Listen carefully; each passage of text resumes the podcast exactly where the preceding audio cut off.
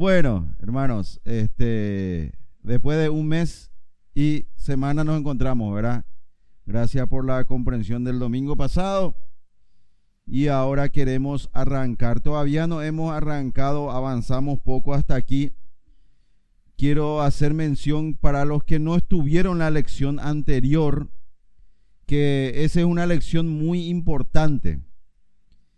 La vida de Job es nuestro ejemplo para todo. Cuando a ustedes se les pregunta, vuelvo a decir esto, si se les pregunta, ¿de dónde ustedes sacan el liderazgo de ancianos en la iglesia? ¿De dónde sacan? ¿Verdad? Especialmente a hermanos de otra congregación que tienen un solo pastor contratado y dijimos algunos tienen atrás un concilio de ancianos o ancianos de junta eh, la respuesta es, eh, arrancamos en Job. La respuesta arrancamos en Job. Y esa respuesta es muy importante. Tenemos en Job a un anciano que no es judío, a un anciano que no es de Israel para el pueblo de Israel, a un anciano común y corriente de una ciudad. Entonces ahí vemos el ejemplo de que el ancianato o el concilio de ancianos es un liderazgo natural, normal, se desarrolla a través de todo el Antiguo Testamento y el Señor Jesucristo lo revela eso de manera natural. No hace más falta en el Nuevo Testamento hacer énfasis de todo lo que se enseñó en el Antiguo Testamento. En el Antiguo Testamento nosotros encontramos el desarrollo del liderazgo de ancianos y en el Nuevo Testamento lo que encontramos es los requisitos para ancianos. ¿verdad? Ahí se hace énfasis para los requisitos. Y en el Antiguo Testamento de forma natural, Job no es ni judío ni para judío, nada, ¿verdad? Entonces Job es nuestro ejemplo de anciano. Ahí arrancamos. Por eso, por favor, les pedí que lean Job que vuelvan a leer Job constantemente, que subrayen todas las cosas que encuentran con esa mirada de líder. Nosotros leemos Job solamente con la mirada de hombre sufrido, probado por Dios, pobrecito, ¿verdad? Pero si cambiamos nuestra mirada en Job, encontramos que él es un anciano amado, respetado, formador de ancianos, formador de líderes. Y encontramos ese esa forma de liderazgo a lo largo del Antiguo Testamento para el pueblo de Israel establecido de manera natural. Tenemos otros ejemplos de ancianos que ni siquiera eran judíos. Recuerdan, hemos mencionado a Jetro, suegro de Moisés, ¿verdad? Anciano, y él viene a establecer ancianos en el desierto con Moisés. Encontramos a hombres ancianos este, que, ni siquiera respondían a todavía a Israel antes de Israel. Recuerdan a Melquisedec. Entonces encontramos anciano hasta Apocalipsis capítulo 4, incluso el 19 dijimos. Y estos ancianos de Apocalipsis no son los ancianos de 12 de Israel, 12 de la iglesia. No, no, no. Estas son autoridades celestiales establecidos por Dios que están allí. Entonces, aquí empezamos nosotros a contestar el liderazgo natural normal. Ese es el liderazgo de sabiduría, de concilio de sabiduría, de hombres de edad con experiencia que se juntan para gobernar. Después, a lo largo ahora de estas lecciones que viene, vamos a ver dónde estaban los ancianos, en qué, qué lugares ocupaban, porque ocupaban muchísimos lugares los ancianos. Eso es muy importante también que entendamos y sepamos. Para los que faltaron en la clase anterior, y es muy importante, por favor abran su manual ahí desde la página 18 y ahí arrancamos en ese manual. Vamos a hacer rápido un repaso de la vida de Job. Tienen ustedes el versículo ahí puesto, no hace falta buscar. Arrancamos eh, viendo la vida de Job. Entonces, vemos que Job Estamos en la página 18, ¿verdad? 18 dice, hubo en la tierra de Uz un varón llamado Job y este era hombre perfecto, recto y temeroso de Dios y apartado del mal. Ahí arrancamos en la vida de Job. Entonces Job dice acá que era un hombre irreprensible. Más arriba ustedes tienen la lista Encima de ese, en la página 18, ustedes tienen la lista de requisitos para anciano. Miren los requisitos porque abajo tiene un numerito, una letra y un número 1, 8 y 9. Es decir, Job cumplía los requisitos 8 y 9 de esta lista. En ese versículo, ¿se dieron cuenta? Sí. Miran la lista y se dan cuenta que abajo está el numerito y ese es el proceso que vamos a seguir. Ese versículo de introducción del libro de Job entonces hace de Job un hombre irreprensible, temeroso de Dios, que tenemos en el 1 irreprensible, 8 justo y 9 devoto. Luego dice, Job 1, 4 al 5, e iban sus hijos y hacían banquete en sus casas, cada uno en su día, y enviaba a llamar a sus tres hermanas para que comiesen y bebiesen con ellos. Y acontecía que habiendo pasado en turno los días del convite, Job enviaba y los santificaba y se levantaba de mañana y ofrecía holocausto conforme al número de todos ellos. Porque decía Job, quizás habrán pecado mis hijos y habrán blasfemado con, eh, contra Dios en sus corazones. De esta manera hacía todos los días. Dijimos que eh, Job ofrecía sacrificios a sus hijos. Y, dijimos que no es que los hijos de Job eran unos parranderos, fiesteros, drogadictos que se pasaban solamente de fiesta en fiesta, sino que el hombre lo que hacía era interceder constantemente por sus hijos. 6 y 9 que es gobierna bien su casa y el 9 de vuelta de voto. Luego dice, página 18 todavía, el último versículo. Entonces Respondió Elifaz temanita y dijo, si probaremos a hablarte te será molesto, pero ¿quién podrá detener las palabras? He aquí, ¿vieron los ejemplos de Job? Tú enseñabas a muchos y fortalecía la mano de los débiles. Al que tropezaba, enderezaban tus palabras y esforzabas las rodillas que decaían. Ahí marcamos 7 y 11, que puede enseñar y exhortar y refutar a los falsos maestros. Miren, este concepto es muy importante y se va a ir desarrollando en el Nuevo Testamento. Acá tenemos que aprender algo. Muchos toman como requisito que el anciano predique. La Biblia no dice en ningún lugar que el anciano tiene que saber predicar. Lo que el anciano tiene que saber es enseñar y refutar. Enseñar, refutar es otra cosa que predicar. Si el anciano no sabe predicar o no sabe hablar, no hay problema, es anciano, pero se queda ahí. No tiene que subirse en el púlpito. Es más, lastimosamente muchos ancianos no tendrían que haberse subido en el púlpito, ¿verdad? Pero se puede quedar ahí sentado, eso no le quita. Lo que dice la Biblia es que tiene que saber enseñar y refutar falsas doctrinas. ¿Qué quiere decir eso? Tiene que conocer su Biblia. Conocer su Biblia no es fácil. No se le pide predicar, se le pide que conozca su Biblia y sepa refutar y sepa enseñar a los hermanos. Luego dice el siguiente versículo, mis pies han seguido sus pisadas, Job 23, 11 al 12. Guardé su camino y no me aparté. Del mandamiento de sus labios nunca me separé. Guardé las palabras de su boca más que mi comida. 1, 8, 9 y 10. 8, 10 dice retenedor de la palabra. ¿Ven? Estamos mirando la vida de Job que cumple los requisitos neotestamentarios. Completamente. No falta ni uno. Job 29, 7 y 8 dice, cuando yo salía a la puerta a juicio y en la plaza hacía preparar mi asiento, los jóvenes me veían y se escondían y los ancianos se levantaban y estaban de pie. ¿Qué dijimos acá? ¿Qué era Job? 1, 3, 8 y 9. Uno irreprensible, tres respetable, justo y devoto. Es decir, Job era el principal entre los ancianos. ¿Qué hacían los ancianos? Aquí encontramos, Job dice, salía a la plaza para juzgar y en la plaza tenían un lugar donde se sentaban los ancianos. Y dice, cuando los jóvenes me veían, bajaban su mirada y los otros ancianos se ponían de pie hasta que yo me siente. Es el trabajo del juez principal, anciano completo, juez. Job 29, 12 al 17. Porque yo libraba al pobre que clamaba y al huérfano que carecía de ayudador.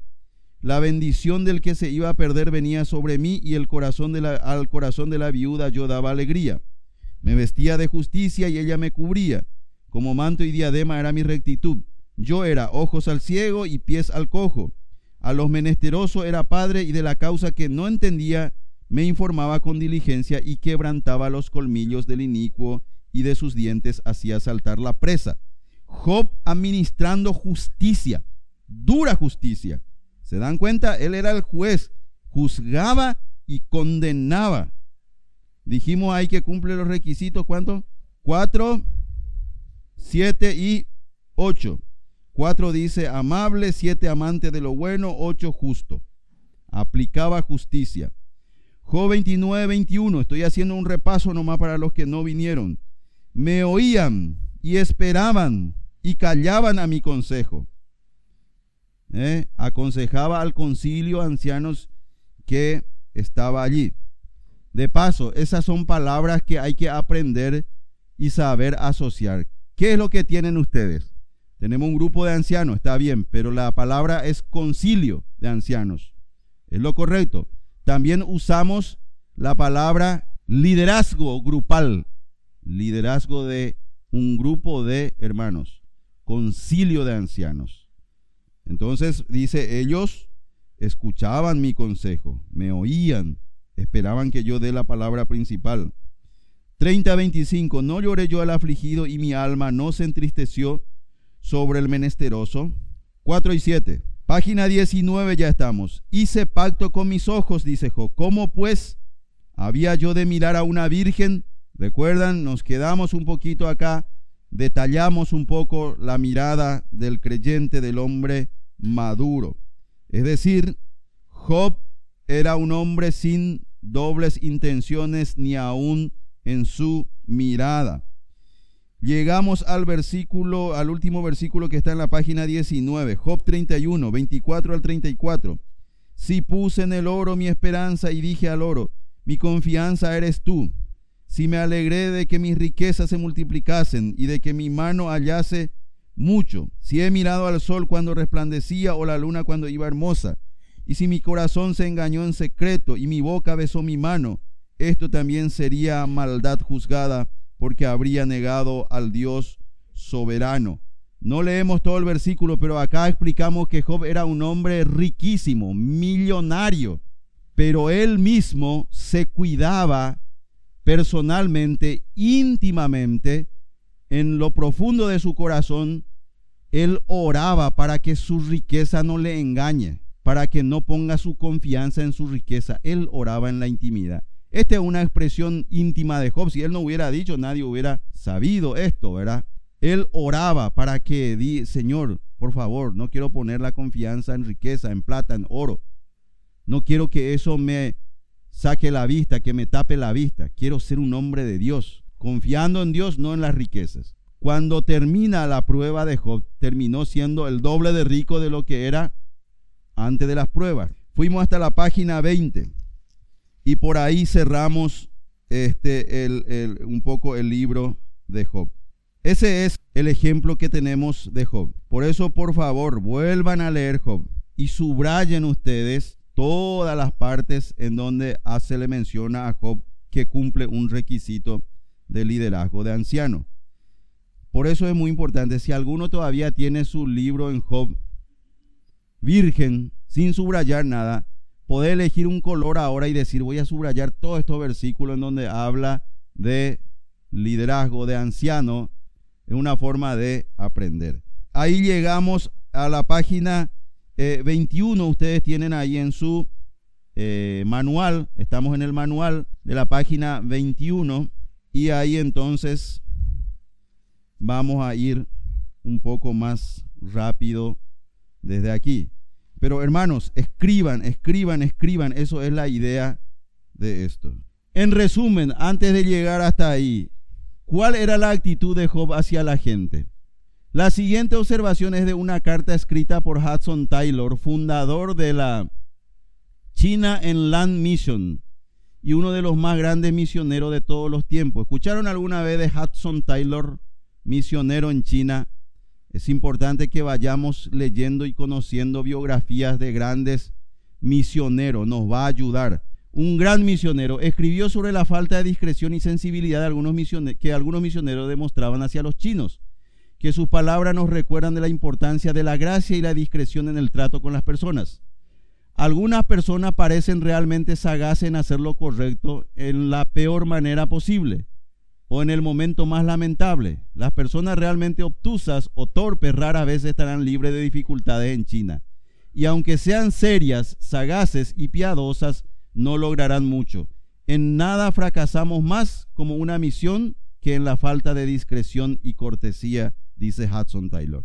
¿Qué quiere decir esto? Hermanos, nosotros a veces apreciamos mucho y queremos mucho, por supuesto, ¿verdad? A los misioneros que vienen de, del extranjero. Yo tuve discusión de que muchas veces en FEMIPA mismo discutimos o había hermanos que nos discutían si el hermano paraguayo acá es misionero. Para él el misionero es el que se va a otro país y el que viene de otro país. ¿Se entiende la discusión? Yo soy paraguayo y estoy acá. No, no, vos no sos misionero. Misionero es el que viene de afuera. Misionero es si vos te vas de tu país. No, por favor, ¿verdad? Pero nosotros lo que tenemos acá en esta historia es la misión que Hudson Taylor fundó y trabajó en China. Aprender idioma no es fácil cuando los caracteres son otros. A ver, si uno estudia portugués, que es nuestro vecino, las letras son iguales, los sonidos casi son iguales. Si uno escucha italiano, bueno, más o menos, sus caracteres y sus letras son iguales. Inglés, no entendemos nada, pero las letras son iguales. Pero cuando es chino o cuando es japonés, hay que aprender nuevos caracteres. Palito, letrita de costado, puntito. ¿Qué significa eso? ¿Se entiende? Estos hombres estaban en China, hacían un esfuerzo extraordinario para aprender, leer, escribir el chino. Servían al Señor, pero Hudson Taylor tenía problema en el trato de que esta gente a veces brindaba a los propios chinos. Lo que acabamos de ver, no vimos hasta el final, es que Job era un hombre sencillo, y algo dice en uno de los versículos que ya no leímos más hoy. Dice Job, si yo veía a un extranjero que venía a la ciudad y, se disponía a dormir en la, en, la, en la plaza, yo me iba y le traía a mi casa y le hacía dormir en casa. Le daba hospedaje en casa. Un desconocido, a lo mejor puede ser un criminal, no sé. Pero Job le traía a su casa. ¿Qué significa eso? tenía un trato igualitario de amor, de amor absolutamente con todos los seres que se le acercaba. Era genuino, no fingía. ¿Se entiende? Lo que estamos hablando es acá del corazón de un anciano. El corazón de un anciano. Cómo tratamos y amamos a todos por igual no tiene que haber distinción, no tiene que haber lo que dice más adelante y vamos a ver después ahora. Este Pablo le dice, llega un rico indí, el rico, uy, eh, le ponemos la alfombra, le saludamos, viene el pobre y le decimos, y le sentamos al rico allá adelante. No, no, no, no, ¿verdad? No tiene que haber ese tipo de trato. Viene una persona linda, este, bien vestida, bien perfumado, todo y, está ahí al lado el hermano que vino en zapatilla, porque, ay, no, no, no, no, tiene que haber ese trato, ¿verdad? O solamente le saludo y le abrazo al, al, al, que más me, me, me, cae bien, ¿verdad? Y al que me cae mal le saludo y miro a otro lado. No, lo que está diciendo Job es que él tenía un corazón sencillo para todos. Eso es lo que se busca. Eso es lo que dice en resumen de lo que hablan acá en la misión. Muy bien. Vamos a buscar porque no está acá el versículo. Job capítulo 12, versículo 5, la primera parte.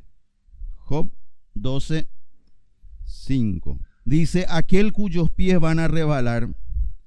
Eh, Job está hablando de, en todo el capítulo, Job respondiendo ya a sus amigos y hablando entonces de Dios, estableciendo algunos principios, dice aquel cuyos pies van a resbalar.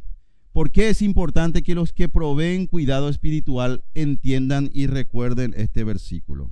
Como pastores, nosotros tenemos que saber que tenemos un rebaño en donde hay ovejas de toda clase. Y a veces nosotros mismos criticamos o desde el púlpito de segunda decimos de la persona más o menos de cómo lo que no puede crecer, cómo lo que sos débil, porque aquí está claro de que todos tenemos nuestras limitaciones, tenemos todavía nuestra falencia, tenemos nuestras debilidades y tendemos a resbalar. Estábamos en Ciudad del Este la semana pasada. Los que conocen Ciudad del Este saben que eso es tierra roja, chiclosa, colorada. No es andar en empedrado nomás, no es andar en... Si alguna vez te tocó caminar por esa tierra unos buenos kilómetros, ¿qué pasa con tu zapato en uno? Así se te vuelve pesado. Y uno ya no puede controlar más y uno se cae fácilmente. Tendemos a resbalar. Hermano, va a haber ovejitas que tengan 50 años de creyente, pero sigue siendo ovejita, que siguen siendo inmaduro. No estamos para criticar, ¿se entiende? Estamos para mostrar compasión, amor. Y hay hermanos que van a morir inmaduros, sepan, van a morir inmaduros. Hermano, nuestra iglesia siempre vamos a tener inmaduros. Siempre. Débil, siempre. Siempre, siempre, siempre. Y los que están en una posición más alta o los que son maduros, no estamos para criticar. Muy bien, leer la página 128 al 131 es nuestro trabajo de la lectura del libro. Nosotros estamos en el manual, esa lectura es en el libro. Por eso es importante, leemos Job, leemos nuestro libro. Cuando enfrentamos esta lectura, ahí entramos ya en otro grupo, los ancianos de Israel. ¿Cuándo empiezan los ancianos de Israel a entrar en acción? ¿Recuerdan? Dios le llama en capítulo 12 a Abraham. ¿Sí? Después con su nieto, Isaac, Jacob, empieza el pueblo de Israel. Pero era un hombre recién. Luego Jacob tuvo cuántos hijos? Jacob tuvo trece hijos, porque tuvo una mujer también. Los varones son las tribus de Israel. Se fueron a Egipto. Y recién después de 400 años de esclavitud, ahí nació el pueblo de Israel. Cuando Moisés viene 400 años después, ahí recién le sacan a ellos de la esclavitud como nación. Empiezan a ir por el desierto bajo la dirección de Moisés. Y ahí recién con Moisés empieza el liderazgo exclusivo ya esta vez para Israel. Antes de Israel había ancianos, sí había ancianos capítulo 19 de Génesis, otro anciano al que no le vemos, creo que en algún momento lo vamos a citar más adelante, era Lot. Lot también era anciano en Sodoma. Yo escuché mensajes decir que Job no fue salvo. Lot, perdón. Capítulo 19, Lot, niet, sobrino de Abraham. ¿Recuerda?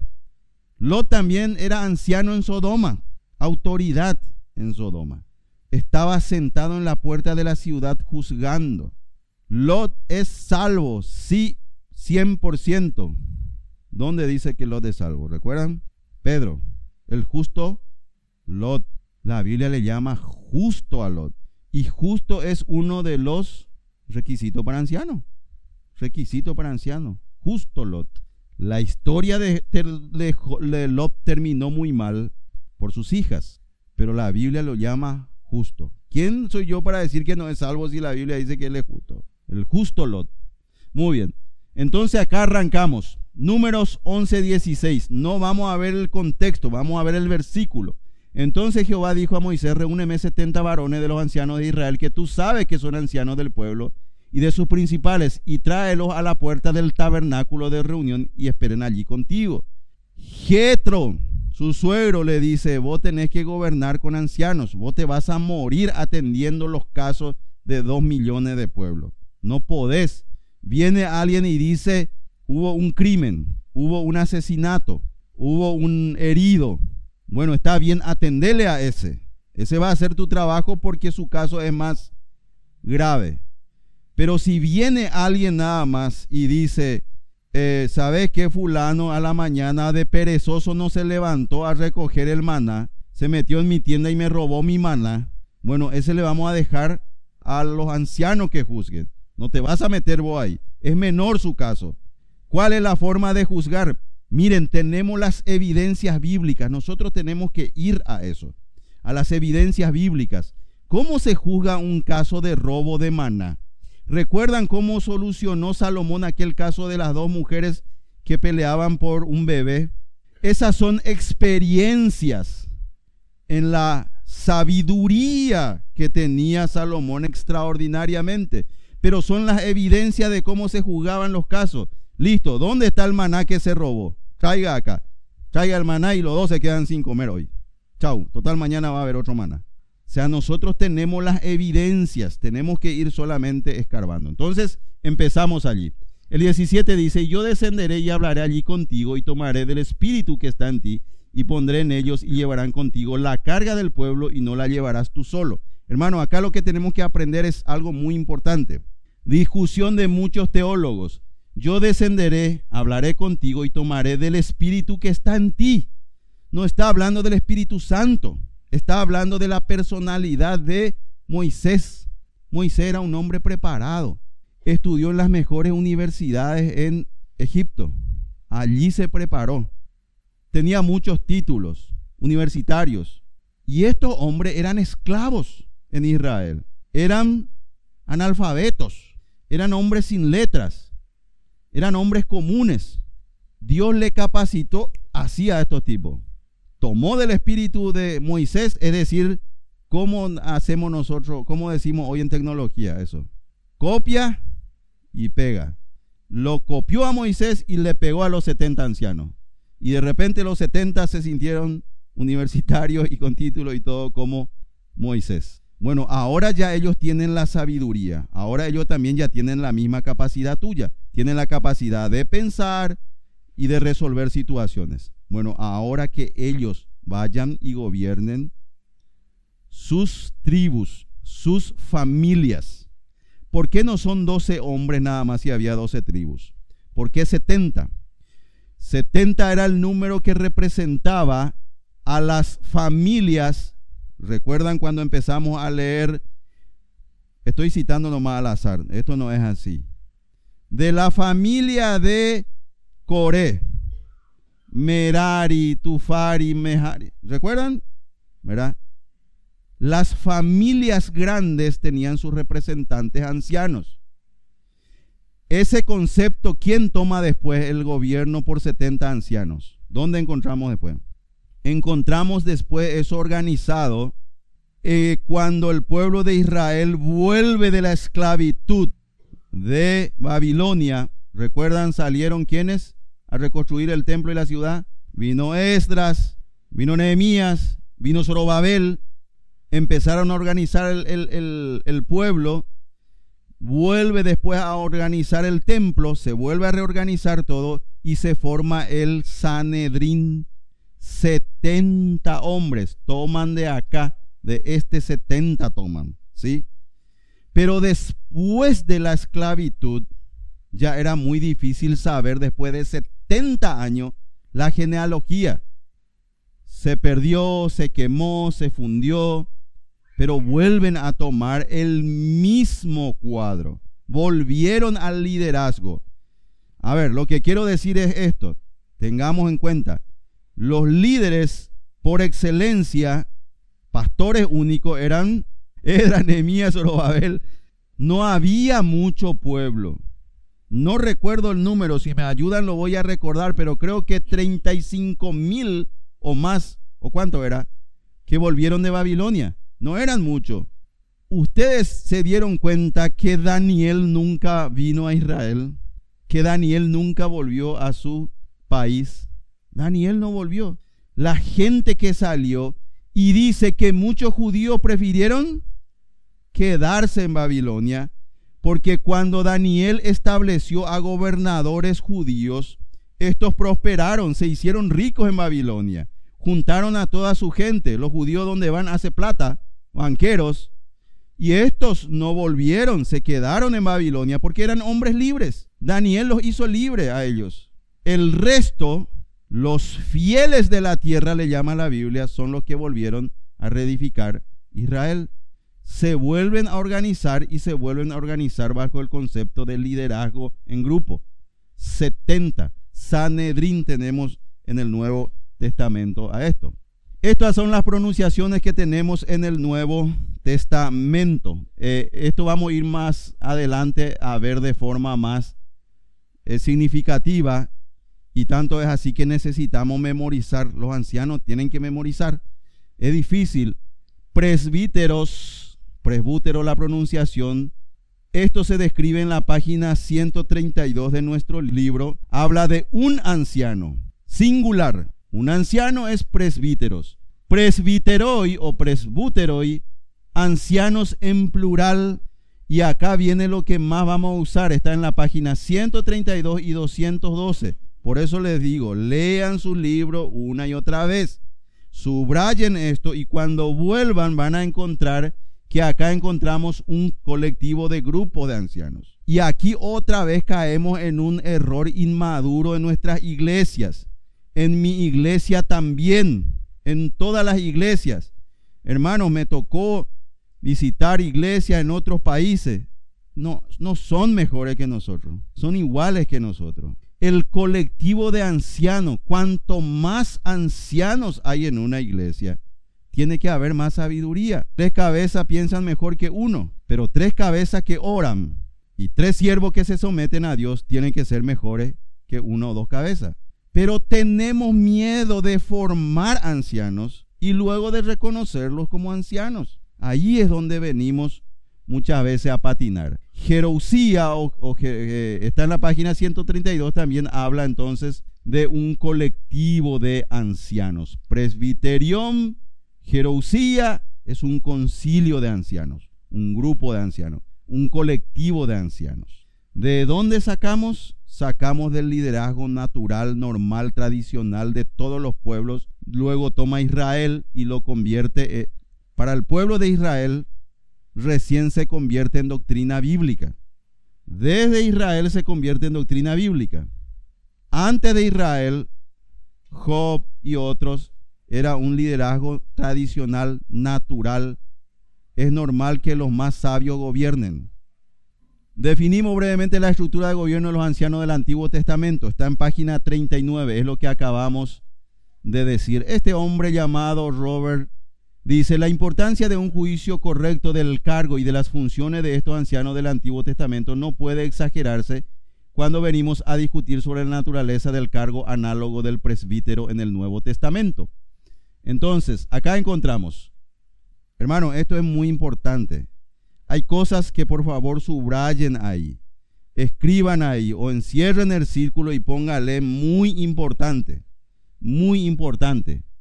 El Nuevo Testamento inspirado divinamente está edificado sobre un Antiguo Testamento inspirado divinamente. Una razón importante por la que la mayoría de los cristianos no ve ni entiende la misión de los ancianos en la iglesia conforme se practica en el Nuevo Testamento es porque no saben nada de los ancianos del Antiguo Testamento. Por eso es importantísimo este, subrayen, pónganle en círculo, pinten este concepto. Ya no se repitió en el Nuevo Testamento las funciones de los ancianos porque ya se describió todo en el Antiguo Testamento.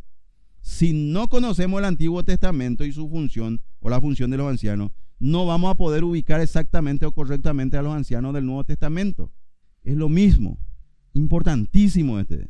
Y cuando vayan a leer la página 39, ahí van a tener el concepto más desarrollado, subrayen todo lo que quieran. Ahí aprendemos. ¿Qué hace un anciano en el Antiguo Testamento? Es lo que va a hacer en el Nuevo Testamento también. ¿Sí? Y ahí arrancamos entonces con lo que más o menos nosotros ya sabemos. Los ancianos se les menciona a lo largo de toda la Biblia. Génesis 57, ya leímos esto, pero volvemos a leer. Entonces José subió para sepultar a su padre y subieron con él todos los siervos de Faraón, los ancianos de su casa y todos los ancianos de Egipto. Aquí aparece primera vez estos ancianos. ¿De dónde eran estos ancianos? De Egipto.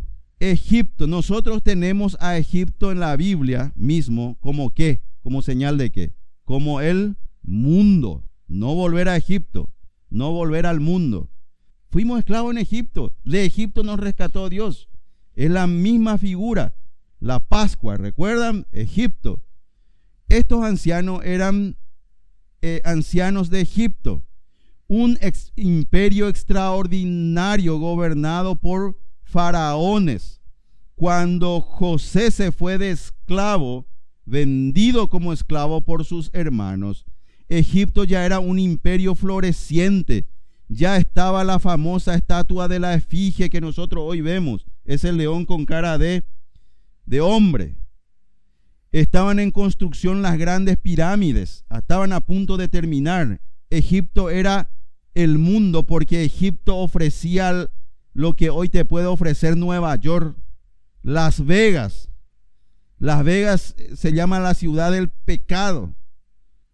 ¿Por qué se llama la ciudad del pecado? Porque en los años 30 o 20, cuando empieza Las Vegas, en Estados Unidos todo era prohibido. Prohibido alcohol, prohibido cigarrillo, prohibido juegos de azar, prohibido por supuesto prostitución y todas esas cosas. Entonces se fueron a un estado, Las Nevadas, pidieron un desierto y dijeron, acá vamos a establecer una ciudad en donde no se va a prohibir nada de eso. Y entonces ahí Las Vegas juego de azar, prostitución en el más alto nivel, lo que quiera. Egipto lo tenía, lo tenía en esa época. Recuerdan que Egipto es uno de los tres imperios florecientes en ese momento. Egipto, Babilonia y Grecia nacen en capítulo 10 de Génesis. Capítulo 10 de Génesis encontramos el nacimiento de esos grandes imperios. No dice la palabra Egipto, no se preocupen por eso, tiene otro nombre ahí en capítulo 10 de Génesis. Pero allí nacen los grandes imperios. Y Egipto estaba floreciente.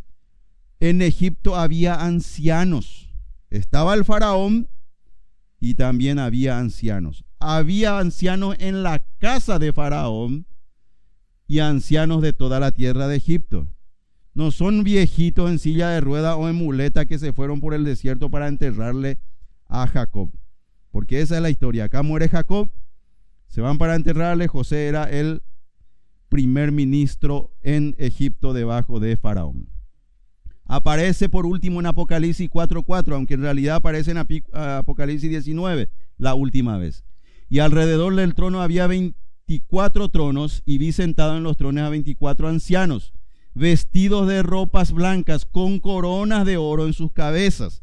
Acá hay discusión, muchos dicen, estos son los ancianos, 12 de Israel y 12 de la iglesia.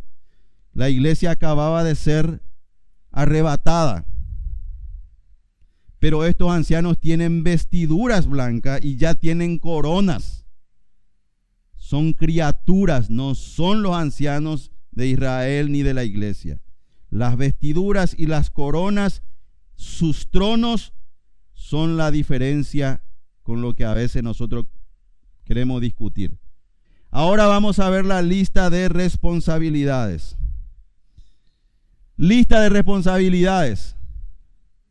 ¿Qué, ¿Cuál era la responsabilidad de estos ancianos antiguos testamentarios? Vino entonces vino Moisés, llamó a los ancianos del pueblo y expuso en presencia de ellos todas estas palabras que Jehová le había mandado. Y todo el pueblo respondió a una y dijeron, todo lo que Jehová ha dicho haremos.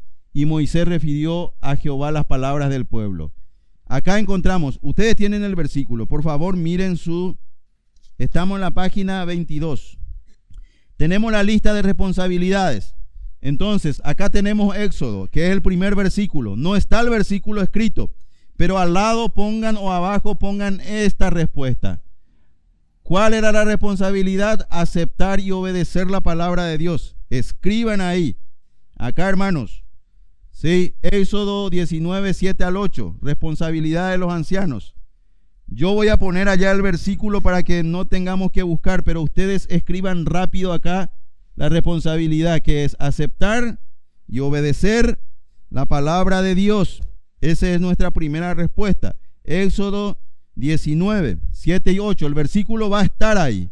Y la respuesta también. Ustedes no copien el versículo, copien la respuesta rápido. Levítico 4, 13 al 15. Dice, si toda la congregación de Israel hubiere errado y el hierro estuviere oculto a los ojos del pueblo, y hubieren hecho algo contra alguno de los mandamientos de Jehová en cosas que no se han de hacer y fueren culpables, luego que lleguen a ser conocido el pecado que cometieren, la congregación ofrecerá un becerro por expiación y lo traerán delante del tabernáculo de reunión. Y los ancianos, acá está su responsabilidad, pondrán sus manos sobre la cabeza del becerro delante de Jehová y en presencia de Jehová degollarán aquel becerro. El versículo no voy a explicar ni el contexto. Nosotros lo que estamos aprendiendo es otra cosa. ¿Cuál es la responsabilidad de los ancianos? Toman y se identifican con los pecados del pueblo. No es que el anciano dice, ah, no, yo no pequé, yo no fui, yo no tengo la culpa, yo no soy el culpable. Recuerden la oración de Daniel. No recuerdo el capítulo ahora en donde Daniel ora y dice, hemos pecado. Y Daniel tenía 15 años cuando fue llevado por Nabucodonosor. 470 años de pecado había. 490 años de pecado había. Más 15 años que tenía Daniel eran 500 años de pecado cuando él se fue. ¿De dónde sacamos esos números? Recuerdan que Dios les había castigado porque ellos no cumplieron con la ley de la tierra. Uno de los motivos. La ley, la tierra tenía que descansar cada siete años. Ellos no hicieron descansar nunca. Dios agarró, juntó todo y los mandó 70 años de cautiverio porque 70 años tenía que haber descansado en la tierra cada siete años. Siete por siete, 490 años. Pónganle un cero más al lado. Por eso se fueron.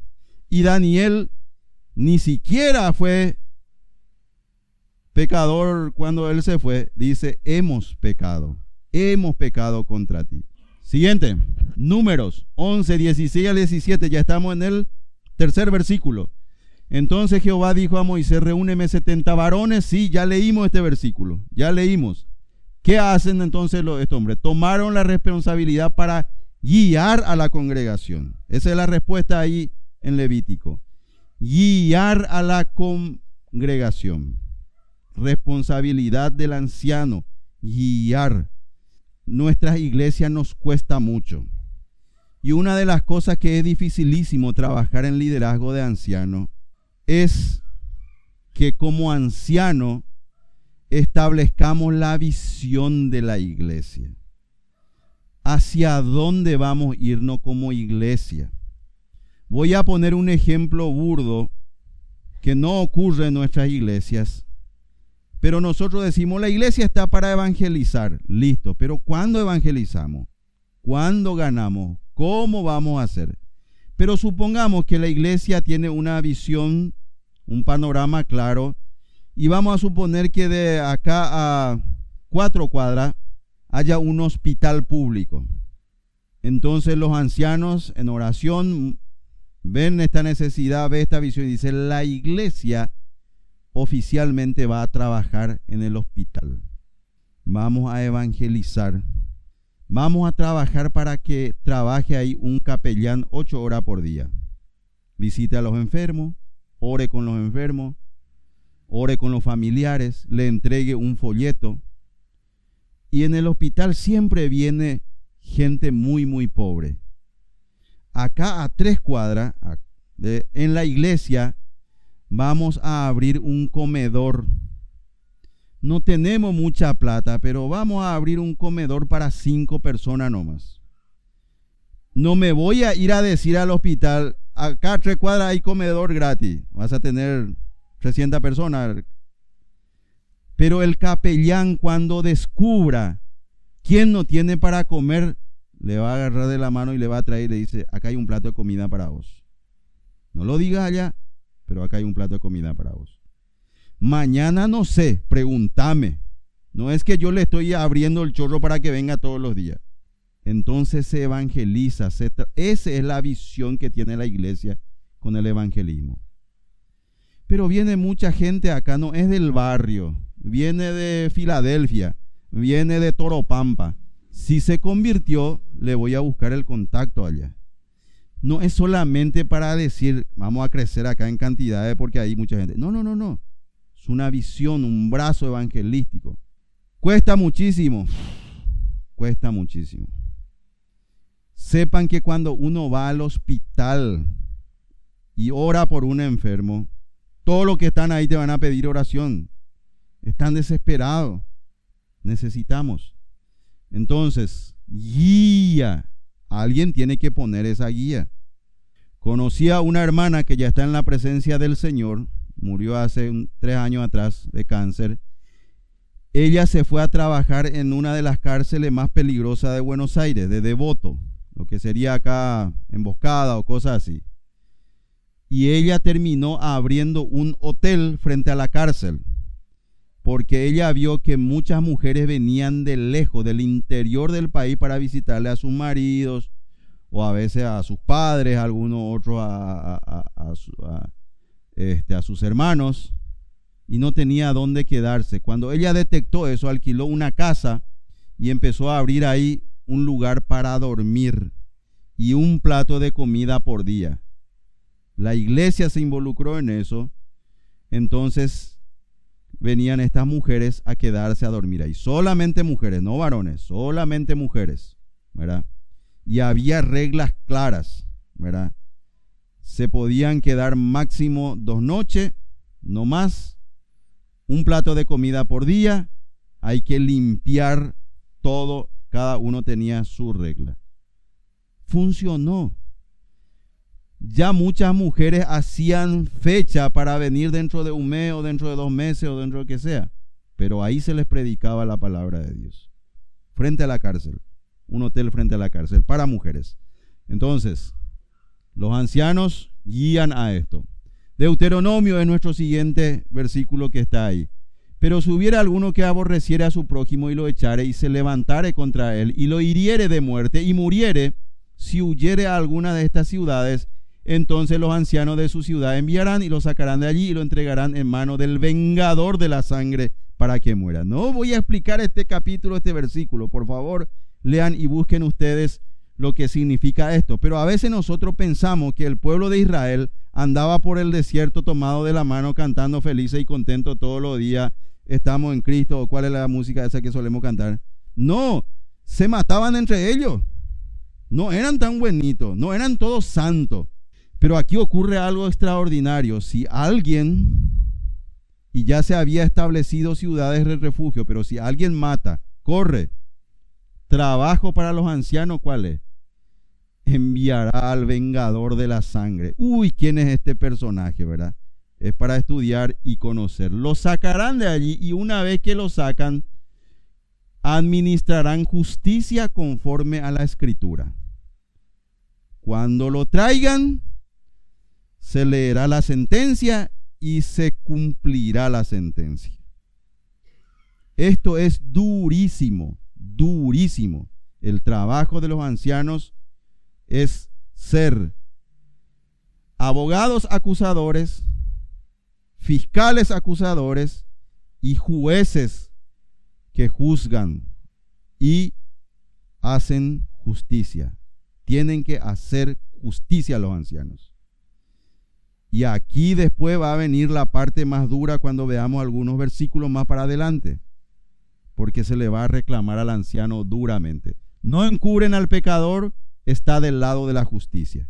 No pueden encubrir al pecador, siempre tiene que estar del lado de la justicia. De paso, hermano, para que entendamos, nuestro sistema judicial en Paraguay, en la Argentina, en Japón, en Dinamarca o en cualquier parte del mundo emula la justicia de Dios. ¿Qué significa eso?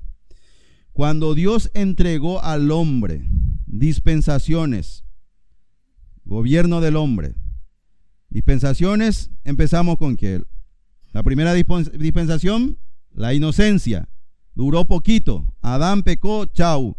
Segunda dispensación, conciencia, juzgado el primero de todos, Caín. Después viene la eh, tercera dispensación, gobierno humano, especialmente después del diluvio. ¿Cuál es el mayor efecto del gobierno humano? El que muere, el que a hierro mata, a hierro muere. ¿La ley cuál era? Diente por diente, ojo por ojo. Nosotros tomamos eso como frases triviales. Pero si se imaginan que alguien le sacó el ojo a este y el que va a impartir justicia tiene que amarrarlo, anestesiarlo, mandarlo a un cirujano y que le saque el ojo. Es literal, eso no es una frasecita linda. Diente por diente. Me imagino lo que era sacarse un... Pero hermano, ahí entra la historia de la medicina. ¿Había ya anestesia? Sí había anestesia. ¿Había cirujanos? Sí. Recuerden que eso es conocimiento de hombres antediluvianos que pasaron a sus generaciones. A veces nosotros pensamos que todos ellos eran cavernícolas. Los cavernícolas nos meten en la cabeza filosofías humanas. El imperio de Egipto, estos tres pirámides tan grandes que solemos ver hoy, se iluminaba de noche con luces de colores y se veía desde todo lado de una manera extraordinaria. Y estaba forrado con oro. A veces pensamos nosotros que las luces no existían, los, los egipcios iluminaban todo. Tenían sus ciudades súper, súper iluminadas. Ya había todo. Nadie descubrió nada en este tiempo. Por eso es importante que sepamos eso cómo funciona. Entonces el que tenía que administrar la ley tenía que administrarlo de esa forma. Sacaste un ojo, perderás un ojo. Un diente, un diente. Hiciera un brazo, hiciera una pierna, no lo sé, no me pregunte. Bueno, continuamos, hermanos. Una lista de responsabilidad en donde llegamos a algo muy crítico. ¿Por qué es crítico este? Deuteronomio 21, 18 al 21. Vamos a leer todo el versículo.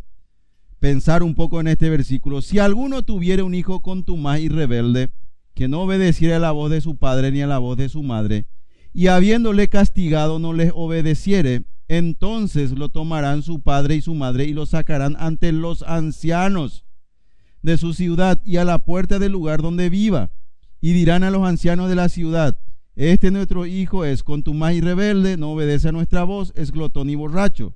Entonces todos los hombres de su ciudad lo apedrearán y morirá, así quitará el mal de en medio de ti y todo Israel oirá y temerá.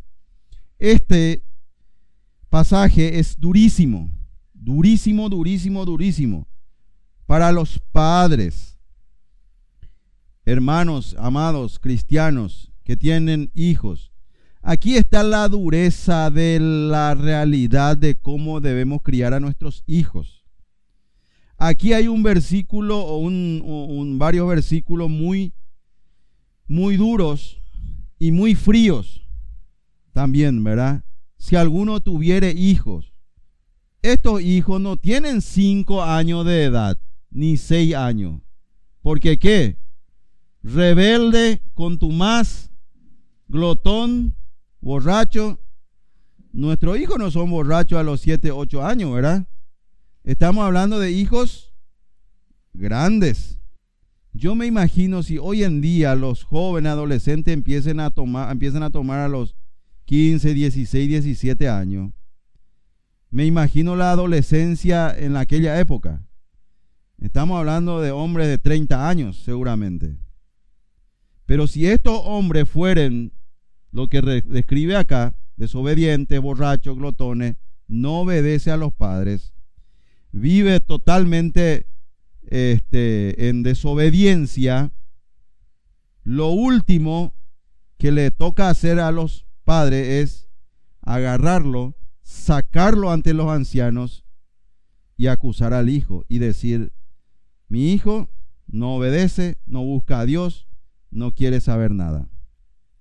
Sentencia, apedréenlo hasta morir. Qué duro es esto. Qué duro es esto. ¿Se habrá cumplido esto sí o no? Si ustedes buscan en arqueología, arqueología bíblica, nosotros vamos a encontrar detalles horrorosos que nunca hemos escuchado. Se han encontrado túmulos de, piedra o, o acumulación de piedra y bajo esas piedras se encontraron esqueletos. Los arqueólogos inconversos no cristianos no podían relacionar esto porque ocurría. Pero los arqueólogos cristianos encontraron en la Biblia la respuesta. Era apedreamiento. Ojo que ocurrieron muchos otros apedreamientos sin que necesidad sea también la de acusar solo a los hijos. Nuevo Testamento, ¿quién fue apedreado? Hasta morir.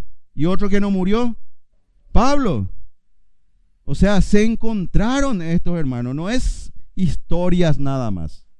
Esteban murió apedreado, Pablo parece que murió también porque dice fui hasta el tercer cielo. No es fantasía se encontraron en arqueología bíblica. Si ustedes leen un libro de arqueología bíblica, no hace mucho, hace poco se encontró en una excavación en un lugar, en un palacio, se encontró un foso y en el foso había, creo, no recuerdo el número, más de 100 manos derechas. 100 manos derechas, solo mano derecha. ¿Qué pasó acá, verdad? ¿Por qué solo se encuentra manos? hasta que la arqueología relaciona con algunos dibujos que cuando muchos reyes, conquistadores o lo que sea capturaban, ¿verdad? A, sus enemigos le cortaba la mano derecha. Le cortaba la mano derecha. ¿Para qué le corta la mano derecha? Le inutiliza. A no ser que sea zurdo, ¿verdad? Le inutiliza. La Biblia habla de muchos que fueron tomados prisioneros y se les cortó el dedo gordo del pie. El dedo mayor. ¿Por qué se le corta el dedo mayor? Equilibrio.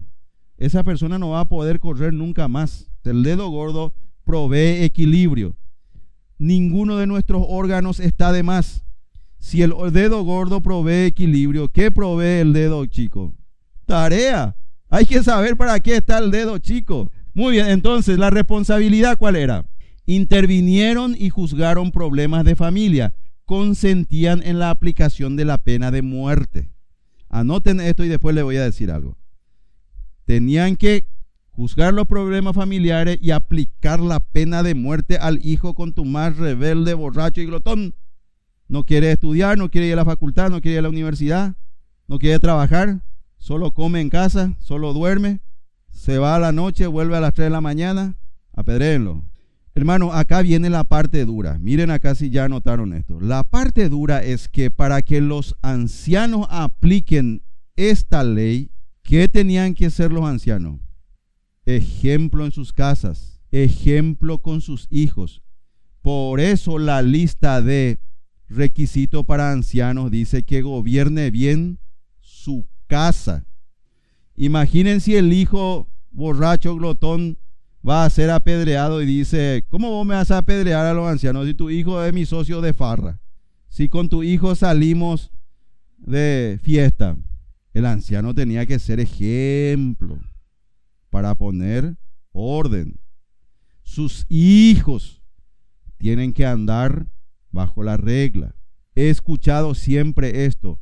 ¿A los cuántos años tu hijo se independiza y ya no le puede más, eh, si se apartó ya no es más mi culpa. No, no, si vive bajo tu techo hasta los 40, 50 años, regla, si te apartas del Señor, chao, busca lo tuyo, bajo este techo no. Acá no se peca, acá no se vive bajo pecado. Eso hay que repetirle a los niños desde Yair, que sepa que no se juega. Y van a probar en la adolescencia y van a probar en los jóvenes. Recuerdo a una señora ¿verdad? Ella creyente, su marido no, y entonces ahí viene el problema. Tenía un hijo adolescente, salió a farrear un día, se vino una lluvia o lo que sea, y vino su hijo. Él le llaveó toda la casa, su marido no estaba. Le llaveó toda la casa le dejó afuera. Ella dice no durmió en toda la noche de preocupación, pero le dejó al hijo afuera. Y le dijo, acá no, bajo este techo no. Esto va a ser dolorosísimo para los padres. Pero si queremos ser ancianos líderes que nos tomen en serio, la aplicación de la ley comienza en casa. Ahí empieza. Ejemplo. Algunos conocerán acá a Dan Nuez, director de Palabra de Vida Argentina, ex director. ¿Algunos han escuchado? Dan Nuez ya es un hombre mayor. Dan Nuez siempre cuenta su historia, su testimonio. Y él siempre cuenta esto. Él, su papá era anciano de iglesia, su abuelo era anciano de iglesia. Eran varios hermanos y él salió parrandero, ¿verdad? No quería saber nada. Salía los viernes o salía los sábados y su papá no dormía. Le esperaba, ¿verdad? Y él a veces a propósito le hacía al padre, amanecía y después llegaba en casa y su papá le estaba esperando. Y siempre le decía, hijo, mal camino, va a terminar mal. Este, yo estoy orando por vos, yo estoy orando siempre. Mientras más tardás para venir, más oro por ti. Porque solamente oro por vos los sábados a la noche. Bueno, así pasó la vida. Dan seguía de parranda, PPP. Un día vino en la sala, entró y no le encontró a su papá. Entonces, ¿qué pasó con papá que no me esperó hoy? Ya se rindió el viejo gané la batalla. Entonces, yendo a su cuarto, vio que la puerta de su papá estaba entreabierta. Asomó la cabeza, le vio a su papá arrodillado en la cama, orando en voz alta y dijo en ese momento, Señor, hoy es el último día, llévalo a Adán. Hoy quiero que lo lleves. No más. Terminó, lo entrego en tus manos. Me duele me despido de él, hoy llévalo. Dan escuchó eso. Se fue a pegarse un baño frío, tomó un litro de café, se vistió y le dijo, papá, papá, vamos a la iglesia. Te estoy esperando. se convirtió en un gran misionero después y sirvió al Señor. Pero era en serio, en serio. No quería morir ese día. Dan Noé siempre cuenta su testimonio, ¿verdad? aplicación de pena de muerte. Eso es duro. Hermano, esa es la parte más dura del liderazgo. Corregirle a nuestros hijos. El otro hermano anciano en la iglesia Alfaro, don Felipe Notario, es un hombre que yo le admiro, le respeto, tiene tres hijos, todos profesionales, ¿verdad? La hija, la mayor, un pan de Dios. Hasta hoy, maravillosa, un pan de Dios. El segundo, cabeza dura. Hoy es misionero, un pan de Dios también, ¿verdad? El tercero, el tercero, como mínimo ligaba dos veces cada domingo, como mínimo, mínimo dos veces. Paleta tenía, hoy los padres no tienen más paleta, de madera, ancho así, golpea pero no lastima. Entonces, cuando fallaba lo que sea en medio del púlpito, en medio de lo que sea, su mamá le agarraba del brazo, salían para el baño y él iba sonriendo a la gente, ¿verdad? A cobrar. Y cobraba y venía mordiéndose el labio. Y se sentaba de vuelta. Y en 10 minutos ya se iba de vuelta. Era decir, pobre Joel. Era travieso, tenía todo. Tenía todo puedo contar eso. Pueden preguntarle a, Joel esto es lo que le conocen. Un día, memorización de versículos de los chicos, ahí pasaron todo adelante, él pasa. Siempre se va bien vestido a la iglesia y cuando termina ya no tiene un zapato, su camisa ya rompió todo. Era de eso, ¿verdad? Le pasaron el micrófono y dijo, yo voy a cantar una canción. Agarró el micrófono. Reinalda, Reinalda, quítate la minifalda. ¡Ay, la mamá! Es, su papá anciano de iglesia y él cantando Reinalda, Reinalda. E, era lo que escuchaba afuera. No era malo, era travieso, era juguetón todo, ¿verdad? Bueno, hoy está están los pasos firmes en, la, en las cosas del Señor. Muy bien, seguimos con la lista de responsabilidades. Ordenó Moisés con los ancianos de Israel al pueblo diciendo, guardaréis todos los mandamientos que yo os prescribo hoy. Enseñaron la palabra a la congregación y les exhortaron a obedecerla. Eso es lo que hay que anotar. Enseñaron la palabra. Exhortar a obedecer. Pero primero hay que empezar por nosotros. La obediencia parte de nosotros. Parece que esto es poca cosa. Claro, si es anciano se supone que tiene que hacer esto. Pero hermanos, lo que quiero decir es esto, a lo largo del tiempo uno fácilmente se acomoda como anciano, especialmente si ya le hizo crecer todos los hijos, anda con los nietos, y me voy en la iglesia, cumplo los horarios, predico y ya está todo. Vengo en casa a descansar, vengo tendemos en el tiempo a quedarnos cómodos. ¿Para qué me voy a meter más en problemas? Ya tengo edad, que vengan otros y hagan. Uy, esa es una frase que condena a muchos ancianos, que vengan otros y hagan. Pero él no preparó ni quiere dar cabida a otros. Esa es una frase que condena a muchos ancianos. Se hace reunión, vamos a salir a predicar con los niños. Jamás he visto a un anciano acompañando a los niños por el barrio. Vamos a salir a repartir folletos con los jóvenes o con los adolescentes. Jamás he visto a un anciano salir con los jóvenes y adolescentes a repartir folletos. Vamos a ir al hospital. Vamos a salir a repartir folletos con los niños. El, anciano tiene que estar ahí. Domingo, 3 de la tarde, 4 de la tarde. Eso es seguir todavía exhortando a la congregación a llevar la palabra de Dios. El anciano es el primero en estar siempre. Guardaréis todos es la idea, incluyéndome a mí.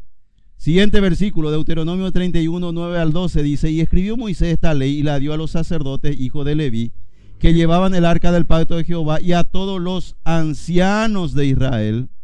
Y le mandó Moisés diciendo, a fin de cada siete años, en el año de la remisión, en la fiesta de los tabernáculos, cuando viniere todo Israel a presentarse delante de Jehová, tu Dios, en el lugar que él escogiere, leerás esta ley delante de todo Israel a oídos de ellos. Harás congregar al pueblo, varones y mujeres y niños, y tus extranjeros que estuvieren en tus ciudades, para que oigan y aprendan y teman a Jehová vuestro Dios, y cuiden de cumplir todas las palabras de esta ley. Instruyeron a la congregación respecto a los mandamientos de Dios y les exhortaron a la obediencia. Hay algunas pequeñas diferencias con otros parecidos, ¿verdad? Pero copien esto y vean ustedes después la diferencia que hay en los versículos. ¿Sí? En el versículo que leímos hay algo importante que tenemos que aprender. Dice que venga todo el pueblo a escuchar la ley. No había Biblia para todo, todavía no había impresión. Entonces los rollos eran rollos de cuero medio grandotes. Entonces la ley estaba en la casa de Jehová o en los lugares donde los ancianos escogiere para que se lea la Biblia. Y ahí ustedes van a leer en el versículo, si se fijan, vamos a volver al interior. ¿Copiaron todo? No importa, vamos a volver. Dice acá que vengan varones y mujeres y niños. Hermanos, nunca excluyemos a los niños. No les saques del templo. Si es escuelita dominical, sí que se vaya a su clase. Pero si es otra reunión en donde no están los maestros de escuela dominical y están los niños, déjenlo ahí. Aun cuando haga berrinche, tenerle paciencia y el resto tiene que tenerle paciencia. Le saca un rato, le tranquiliza, le da un chupetín, vuelve a entrar, vuelven a sentarse juntos. La ley de Israel era para todos. Los niños tenían que estar y escuchar. ¿Recuerdan cuánta hora leyó Esdras? Que era, creo que era cuando descubrieron la ley. ¿Cuántas horas leyó la palabra de Dios? ¿Empezaron como las seis de la mañana? ¿Eh? Siete horas continuado escuchando la palabra de Dios. Y los niños estaban ahí parados. Así que esto es, hermano, importante aprender esto. Segunda de Samuel 5.3, lista de responsabilidades. Vinieron pues todos los ancianos de Israel al rey en Hebrón y el rey David hizo pacto con ellos en Hebrón delante de Jehová y ungieron a David por rey sobre, Israel. Acá tenemos la historia de cuando Dios elige a David, ¿verdad? Cuando le proclaman rey y cuando se hace el momento en que iba a jurar como rey, ¿quiénes estaban tomándole el juramento? Los ancianos representaron a la congregación en designar líderes y aceptar obligaciones. Esa era responsabilidad de los ancianos, estar ahí para ungir. El ungimiento era reconocimiento. El ungimiento era impartir poder de parte de Dios. El aceite derramar sobre la cabeza del rey que fue elegido por Dios, en este caso David. Y luego todos los reyes que vinieron.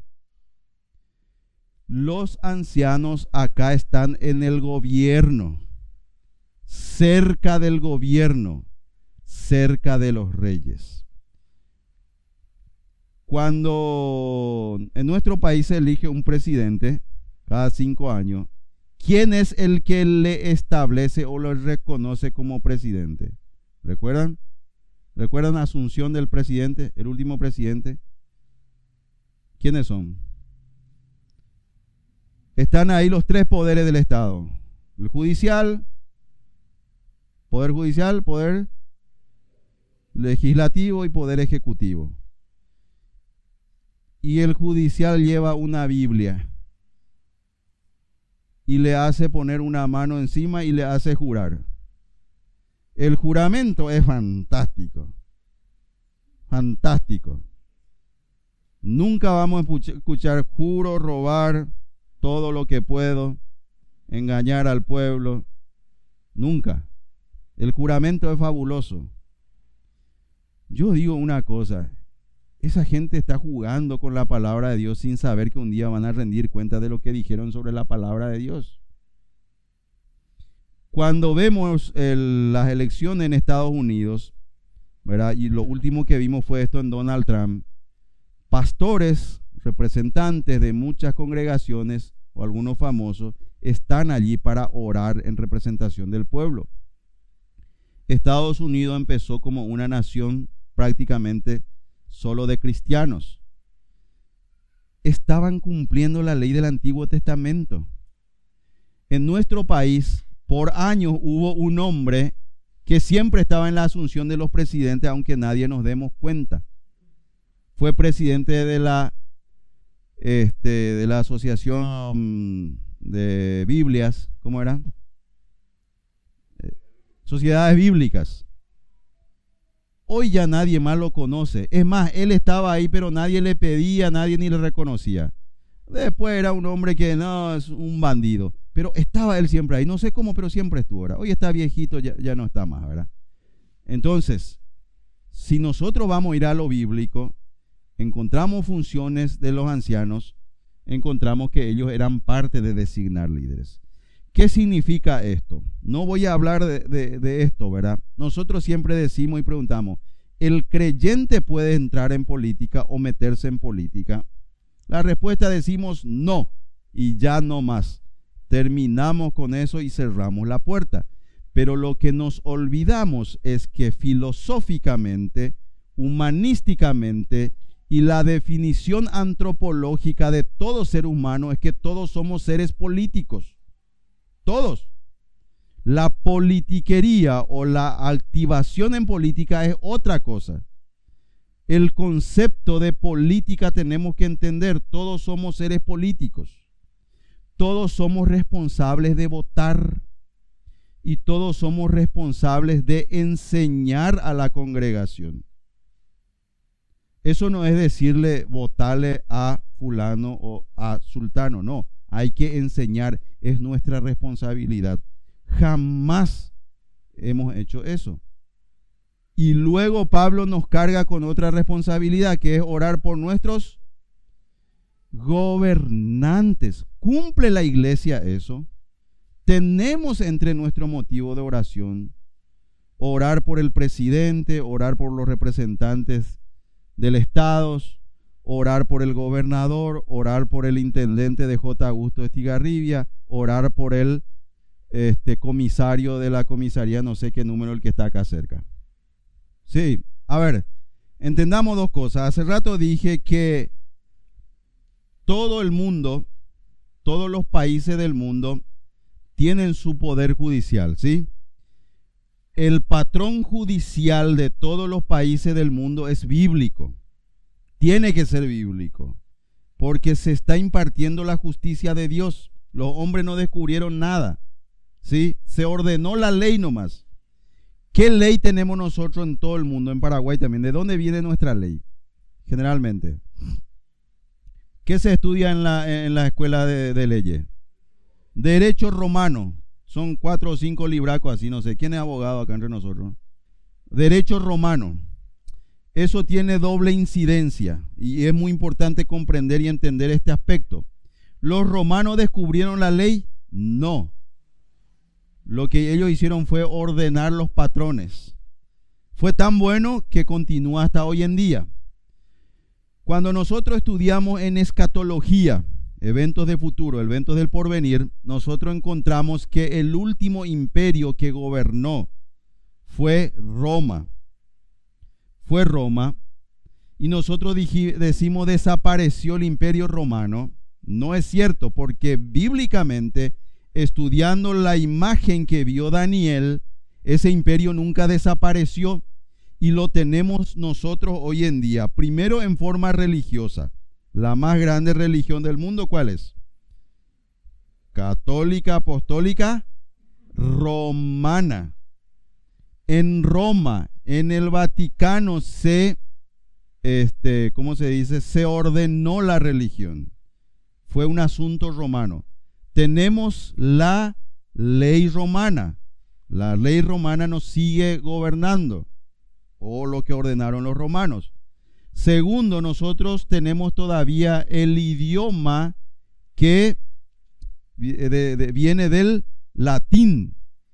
Todas las todos los idiomas llamados lenguas románticas o del romance son originados en el latín.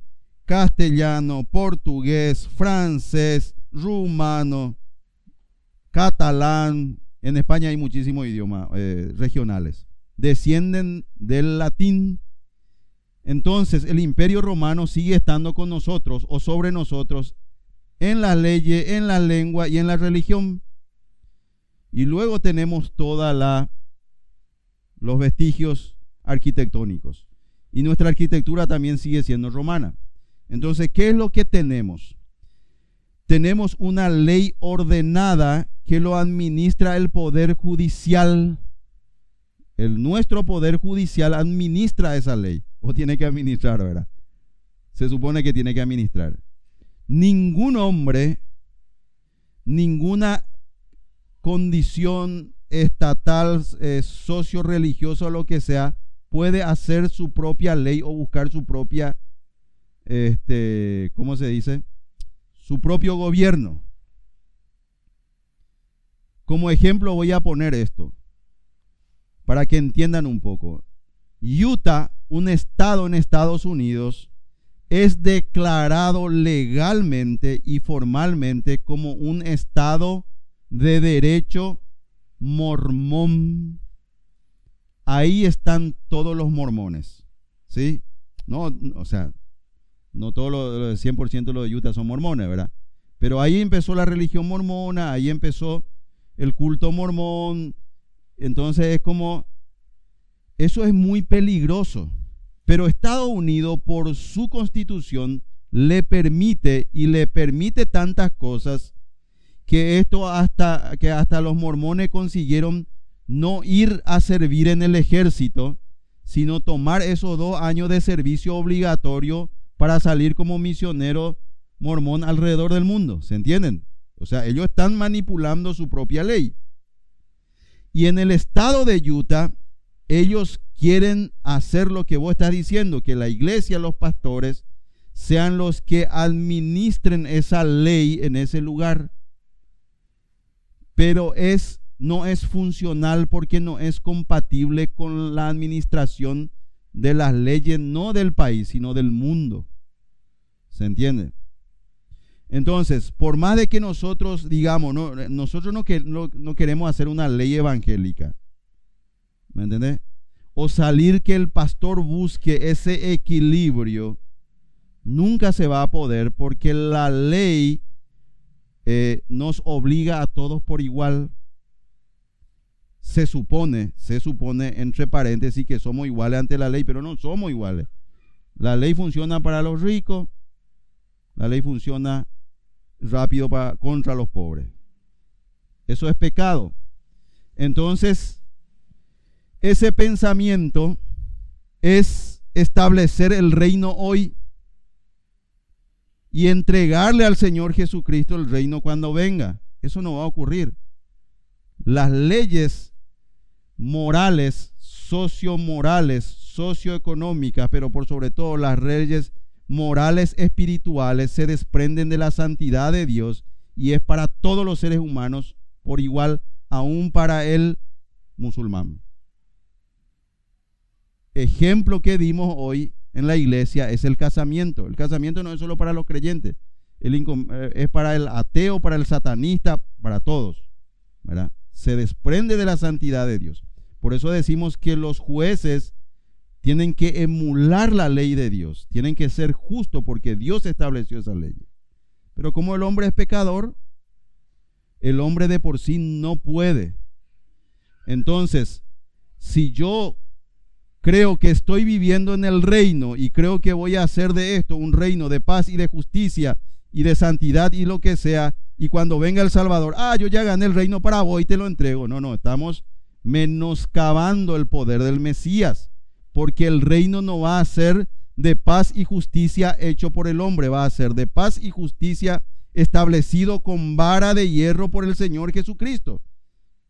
Va a ser un gobierno duro el, el, el reino, de dictadura teocrática. Los creyentes va a ser fácil, pero los inconversos serán jugados duramente. Miren, a veces nosotros somos medio románticos y decimos así, ah, Dios establece y elige y pone reyes, ¿sí? Eso es cierto para Cuba, para Corea del Norte, para China, para Venezuela. ¿Es real eso? Dios está ahí detrás de Kim Jong-un en Corea del Norte, detrás de Maduro. ¿Está o no está? No seamos muy románticos. Dios sigue en su soberanía sosteniendo todo. ¿Por qué permite? No lo sé. No lo sabemos. Lo único que sabemos es que es consecuencia del pecado del hombre. Nosotros somos muy románticos. Voy a decir algo acá adelantado porque eso está en otra lección, creo. No, si nosotros decimos acá, hacemos un concurso, ¿quién fue el pecador más grande sobre la tierra? ¿Quién fue el pecador más terrible para nosotros? Decimos fácilmente Hitler, ¿verdad? ¿Saben que Hitler tiene pocos muertos a su, en sus manos? Él ordenó la ejecución. ¿Sí? Hubo otros hombres, hay que estudiar historia, que sí fueron tremendos asesinos. La Biblia habla de quién? Cazador de hombres. Génesis. ¿Eh? ¿Quién fue un cazador poderoso delante de Dios? Nimrod, fundador de Babilonia, del imperio babilónico, cazador de hombres. No salía a cazar pajaritos, pero en realidad cazador de almas, eso es lo que quiere decir. Podemos citar a muchos grandes pecadores, pero nos olvidamos y romantizamos al pecador más grande de toda la historia, de toda la Biblia, de toda la teología, Adán. Por culpa de Adán estamos hoy yo así. Tanto así que cuando viene el Señor Jesucristo y la Biblia teológicamente en la soteriología lo ubica como el postrer Adán, ¿sí? El Señor Jesucristo es el postrer Adán. Siempre digo esto para que entendamos cuántos hijos tuvo Dios. ¿Cuántos hijos tuvo Dios? Dos hijos. El Señor Jesucristo y Adán. Adán, hijo de Dios, dice la genealogía en Génesis 5. Adán, hijo de Dios. Miremos bien esa frase. Adán fue el pecador más grande en este universo después de Lucifer. Ustedes se dieron cuenta que la Biblia no habla nada de Adán. No dice nada de Adán. ¿Qué fue Adán? Predicador, maestro, profeta, eh, fue un ángel más o menos, un querubín. ¿Qué fue Adán? No dice nada la Biblia de Adán. Pero cuando encontramos esa comparación eh, bíblica, soteriológica, y compara a Jesucristo, Adán y el postrer Adán, para decir que Cristo fue mayor, supremo y, y más grande de los hombres. Tú tenía que, ¿cómo se dice eso? Tenía que ocultar a Adán. La palabra no es ocultar, eh, no me viene el término. Tenía que, eh, ¿cómo se dice? Sí, borrar o, sepultar más o menos la imagen de Adán. Jesucristo es Adán, el postrer. El primero fue el más grande pecador. El más grande pecador en este universo fue Adán. Por culpa de él, todos por cuanto todos pecaron. Nosotros tenemos que mirar la perspectiva total del concepto de la salvación desde Adán. Tuvo que intervenir personalmente Dios y así como le formó del barro de la tierra, tuvo que venir a tocarle de vuelta a Adán. ¿Cómo sabemos que le tocó a Adán? ¿Cómo sabemos que Dios le tocó a Adán después del pecado? Dice que Dios preparó túnicas de piel y los vistió.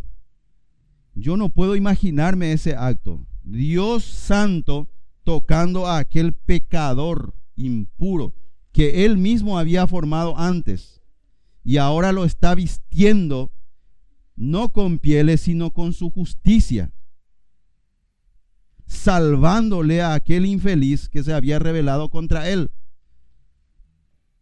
Y Adán desaparece en la historia bíblica. Sabemos qué hizo Noé, sabemos qué hizo Enoch, sabemos qué hizo Matusalem, sabemos qué hizo Caín, sabemos también qué hizo Caín, ¿verdad? Descendientes de Caín, sabemos. De Adán no sabemos nada. Hay libros apócrifos solamente que dicen que cuando vino el diluvio, del Génesis, Noé llevó el cuerpo de Adán en el arca. ¿Escucharon eso alguna vez? Llevó el cuerpo de Adán en el arca. Su cuerpo era incorruptible. Aquel fue el primer hombre. Aquel fue el primer ser humano en la tierra. Murió a los cuantos años Adán. Dice la Biblia que vivió 960 años desde su creación, pero él fue creado un hombre adulto. Lo que voy a decir no es bíblico, es especulación. Es especulación. ¿Cuántos años vivió el Señor Jesucristo? ¿Eh? Posiblemente 33 años. Si Adán vivió 970 años, el resto lo vivió el Señor Jesucristo. Sumale 970 más 30, encontramos que en el concepto de Dios los mil años figura qué? Prefigura qué? Prefigura los años del reino, del reino, por eso le llamamos milenial, en donde dice el bebé de ellos morirá de 100 años. Tenemos que ver todas esas figuras. Nosotros no podemos salir románticamente a buscar la bondad del hombre. No va a ser bueno nunca el hombre. No está en nuestras manos juzgar. Por eso el apóstol Pablo dice claramente a los corintios era, no lleven sus casos ante juzgados humanos. ¿Acaso no hay hombres sabios entre ustedes que pueden juzgar? Pero eso no tiene nada que ver con la ley humana. A ver, voy a aclarar. Una vez un hermano preguntó, ¿sabe lo que pasa? Este hermano me estafó, me estafó. Yo le di una propiedad, no recuerdo, dejó de pagarme. ¿Qué debo hacer? Porque la Biblia dice que no tengo que irme a los tribunales. Ah, no, no, no, no, para un momentito, eso es otra cosa. Si el hermano te estafó, no te pagó más y tiene pagaré, y vos tenés eh, los documentos, los pagaré, mandarle en la cárcel, viejo. Mandarle ante los jueces, andá de mandarle, ponerle la demanda, ¿se entiende? Eso es otra cosa. Lo que Pablo está hablando es que cuestiones religiosas doctrinales no se lleve ante tribunales humanos. ¿Cómo van a juzgar ellos la salvación? ¿Cómo van a juzgar ellos la vida eterna? ¿Cómo van a juzgar ellos la muerte? ¿Cómo van a juzgar la soteriología, la cristología? No tiene con qué. Entonces, cuestiones, cuando son herramientas humanas, están los juzgados. Si el hermano te debe, demandale. ¿Cuánto escucharon acá casos de creyentes que se fueron a la cárcel? Nadie escuchó ningún caso. Creyente en la cárcel por violación. Acá en Paraguay, creyente en la cárcel por violar una niña. Bueno, creyente es una forma de decir, se va a la iglesia, ¿verdad? nació en un hogar cristiano, lo que sea. Confiamos que conozca a Cristo, pero puede cometer actos atroces.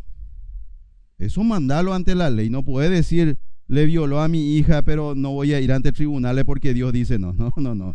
Para, si le violó a mi hija, me voy y le mato. Y me voy yo a la cárcel. De verdad. Somos humanos.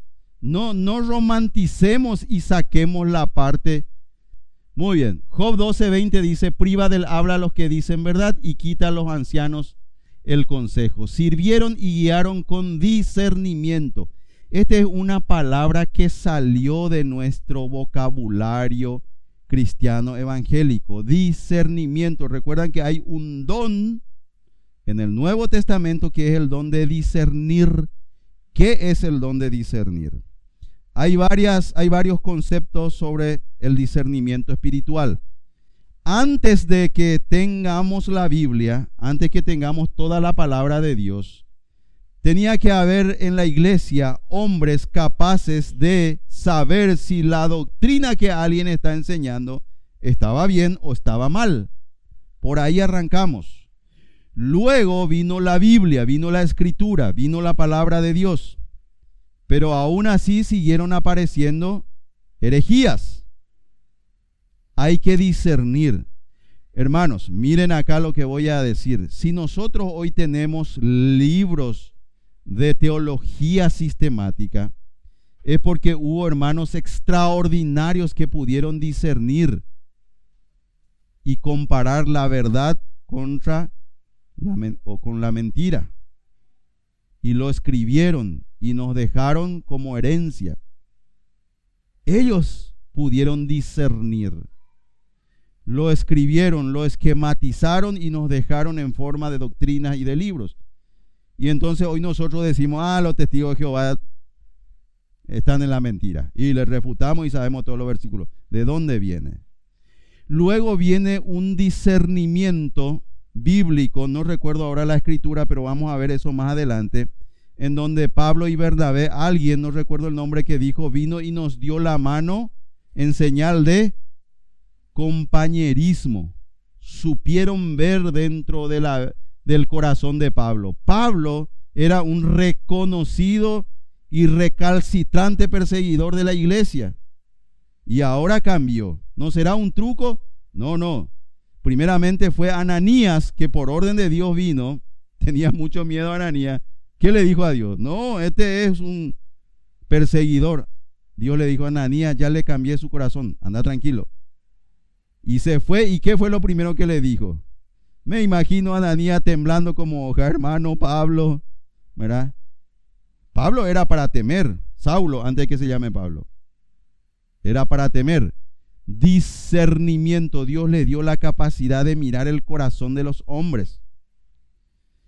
Es un don que hay que practicar los ancianos, conocer a las personas, conocer a los creyentes. ¿Verdad? ¿Cuál es su pensamiento en su corazón? Tal es él, dice Proverbio. Come y bebe te dirá, mas su corazón no está contigo. ¿Cómo discierno eso? ¿Cómo sé eso? Entonces, los ancianos tenían que tener discernimiento. Seguimos, el discernimiento que la experiencia lo da la experiencia, los años, la práctica. Por eso hablamos de ancianos. Ancianos tienen muchos años de práctica. Tampoco vamos a elegir solamente ancianos de 70 años, barba larga, eh, reumático y con presión alta y diabético. No, no, no, no, esa es la idea. Vamos a elegir ancianos jóvenes, vamos a orar por ellos y vamos a permitirles crecer como ancianos. La exigencia lo trae la iglesia sola, la congregación sola. Te va ayudando a crecer porque hay que tomar decisiones. Decisiones, decisiones, decisiones. Entonces te ayuda. Hay que hablar con cada uno de los hermanos, conocerle en su casa, conocer su pecado, conocer su necesidad, conocer su gusto. El hermano joven saber si está enamorado o no está enamorado, si busca rubia, si busca morocha, si busca... ¿Qué busca? La hermana orando pobrecita, como no puede acercarse al varón, entonces hermana, veníamos a arrodillarnos juntos y a orar por tu marido, para tu marido a la princesa, pero la mujer tiene que esperar al príncipe. El anciano debe orar con las solteras. Hoy una señorita soltera en mi iglesia anunció que se casa en diciembre. Para mí es una alegría porque yo oré por ellos, oré para que se casen. Latimosamente se fue a encontrar un muchacho de otra iglesia, ¿verdad? pero bueno, se va a casar igual. Pero yo oré con ella, sé que hemos pedido. Y hoy se casa. Queremos prohibirle que se vaya a otra iglesia, ¿verdad? Pero no podemos. Entonces, guiar con discernimiento. Ezequiel 7:26, quebrantamiento vendrá sobre quebrantamiento y habrá rumor sobre rumor y buscarán respuestas del profeta. Mas la ley se alejará del sacerdote y de los ancianos el consejo. Aconsejar sabiamente a la congregación. ¿Dónde, ¿Dónde saca el consejo un anciano? Y esto tienen que aprender los hermanos que se están preparando. No es que los ancianos tienen toda la respuesta. Es como el diccionario que vos buscas la palabra, abrís y ahí está la definición. No, eso es una mentira. Muchas veces hay que decirle, hermano, danos un tiempo para contestarte eso. Vamos a orar, vamos a investigar, vamos a preguntar. Y si yo no sé, Qué bueno sería tener a otros ancianos más grandes de otra iglesia, pedirle una reunión y pedirle un consejo a ese anciano mayor que yo o con más experiencia que yo. Tengo 36 años de creyente. Leoncio no sé cuándo, cuánto. Pero en 36 años todavía nunca me fui a un retiro de ancianos de nuestras iglesias en donde hablemos y de donde se establezca cosas. Somos todos llaneros solitarios, todos. Todos, todos, todos, todos. En el 2019 me fui a una conferencia en Bolivia donde me invitaron unos hermanos a 150 kilómetros al sureste de, Santa Cruz. Estábamos hablando del liderazgo bíblico de ancianos y me dice, che, esto tenemos que hacer acá voy a presentarle a mis hermanos ancianos. Justo ya pasó nuestro retiro de ancianos, pero para la próxima voy a presentar. El retiro de ancianos, sí, sí, nosotros acá en la zona tenemos un retiro de ancianos cada año. Todos los ancianos de una, zona, de una zona, eh, ¿cómo se diría? De un departamento, o dos departamentos, tres departamentos, tienen su retiro anual todos los ancianos. Se juntan, oran, hablan, programan juntos y trabajan juntos. Jamás escuché eso en Paraguay. Queremos hacer, y viene el anciano y te dice, si él va a estar, yo no me voy. Y él te dice, aquel sí va a estar, no, si andamos ahí. Y este, no, este es pecador. Y vos te vas a juntarte con ese en su iglesia. Por favor, ni aprendimos a perdonar, ni aprendimos a madurar, ni aprendimos a trabajar juntos nunca eso estamos en pecado delante de Dios, en falta delante de Dios. El anciano tiene que aconsejar, dar consejos. Acá tenemos, ustedes estamos en la hoja, página 23, 9. dice acá, a pesar de que los ancianos de hoy no ofrecen sacrificios, ni protegen homicidas, ni se sientan a la puerta de ciudad, hay importantes similitudes entre la responsabilidad de los ancianos del Antiguo Testamento y del Nuevo Testamento. Haga lista de similaridades, dice ahí, pero similitudes. Acá ya dijimos nosotros todo lo del Antiguo Testamento. Pero hermanos, esta es una labor y leyendo el libro, mirar en qué se parecen los ancianos del Nuevo Testamento a esto, ¿verdad? Hay algunas cosas que sí podemos hacer y otras cosas como la que vimos y estaba preguntando anciano eh, a Santiago, no podemos, no podemos salir a apedrear hijos ajenos. ¿eh? No podemos salir a vengar la sangre del muerto. No podemos. O sea, ahí se cortó la autoridad. Hasta ahí llegó. Pero sí puedo disciplinar. Ah, y hay otra cosa muy importante. Al pecador que ya no tiene remedio, como el anciano del Nuevo Testamento ya no lo puede apedrear, hay una acción que puede tomar. Primera de Corintios capítulo 5, cuando Pablo habla de aquel adúltero fornicario que se acostaba aún con su madrastra, ¿qué dice Pablo? Reúnanse los ancianos y yo con ustedes en, espíritu, entreguenle a Satanás para que muera, pero su alma sea salvo. Hoy muchas corrientes teológicas, filosóficas quieren enseñarnos que los que viven en pecado no son salvos. Cuidado con eso. Ese hombre era salvo, pero fornicario, adúltero y... ¿Cuál es la calificación que me, que me falta cuando se mete con su mamá y todo? Aunque era su madrastra este. ¿eh? Incestuoso. Dice claro el versículo. Si quieren, búsquenlo en el original entréguelo a Satanás para que muera físicamente y su alma sea salvo. ¿Quién dijo que los que viven en pecado no son salvos? No leen estos versículos o pasan o lo interpretan a su antojo. Entonces, no es que el anciano no puede apedrear más hoy. El anciano puede decretar. Por eso les conté la historia de Danués cuando escuchó que su papá oraba que le lleve ese día. Ese día se fue a la iglesia y hasta hoy en día sigue sirviendo al Señor. Creo que tiene 71, 72 años. Pero escuchó que su papá lo había entregado para que muera. Duro, ¿verdad? Bueno, entramos ahora a otro momento de la historia del pueblo de Israel. Hasta ahora venimos en los cinco libros del Antiguo Testamento especialmente hablando mucho de Deuteronomio, de Levíticos y de eh, otros libros. Más leímos versículos de Deuteronomio, ¿verdad? Vimos algunos versículos este, aislados, no explicamos el versículo, pero ahora entramos ya. Recuerdan, Israel vagó por el desierto 40 años.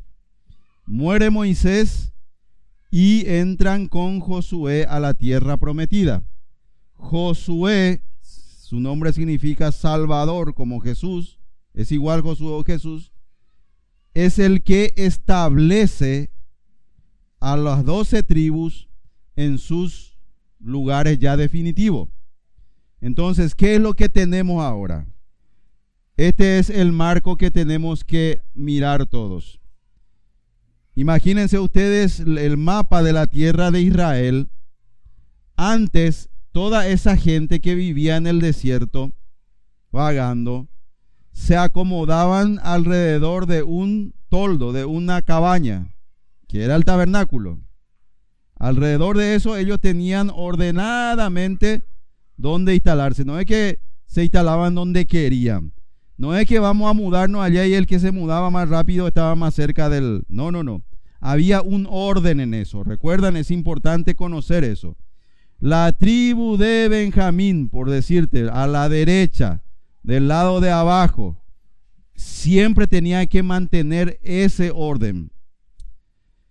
De paso les digo para qué ese orden. En primer lugar, porque cada judío podía levantarse a la mañana Y si el marido era medio perezoso, le dice a la esposa, eh, che, miren si Dios está ahí. ¿eh? Abre la puerta, sí. Todos tenían la mirada al tabernáculo.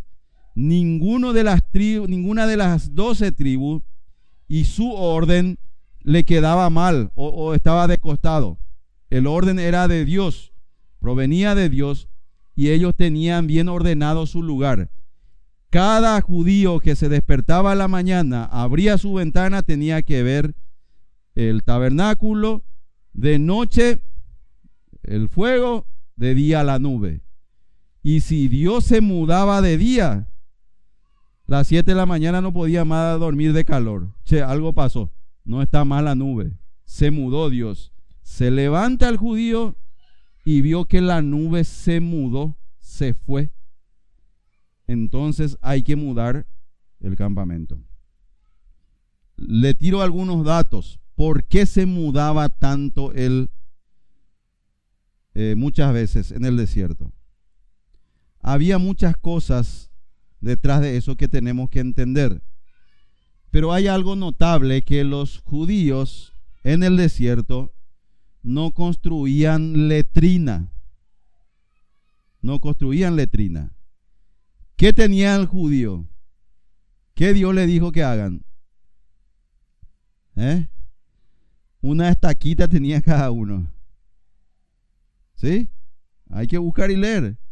Una estaca, al baño, cavar un poquitito, hacer ahí y tapar. Hermanos, otra vez, arqueología bíblica hoy se encuentra o se encontró en el desierto cantidad de cacas petrificadas. Evidencia clara que el pueblo de Israel estuvo por ahí. Ellos lo tapaban, el calor de 50 grados del desierto deshidrataba eso rápido, ¿verdad? Porque una letrina sería, eh, para dos millones de personas sería insano. Entonces, una de las razones era la sanidad entre otras muchas cosas.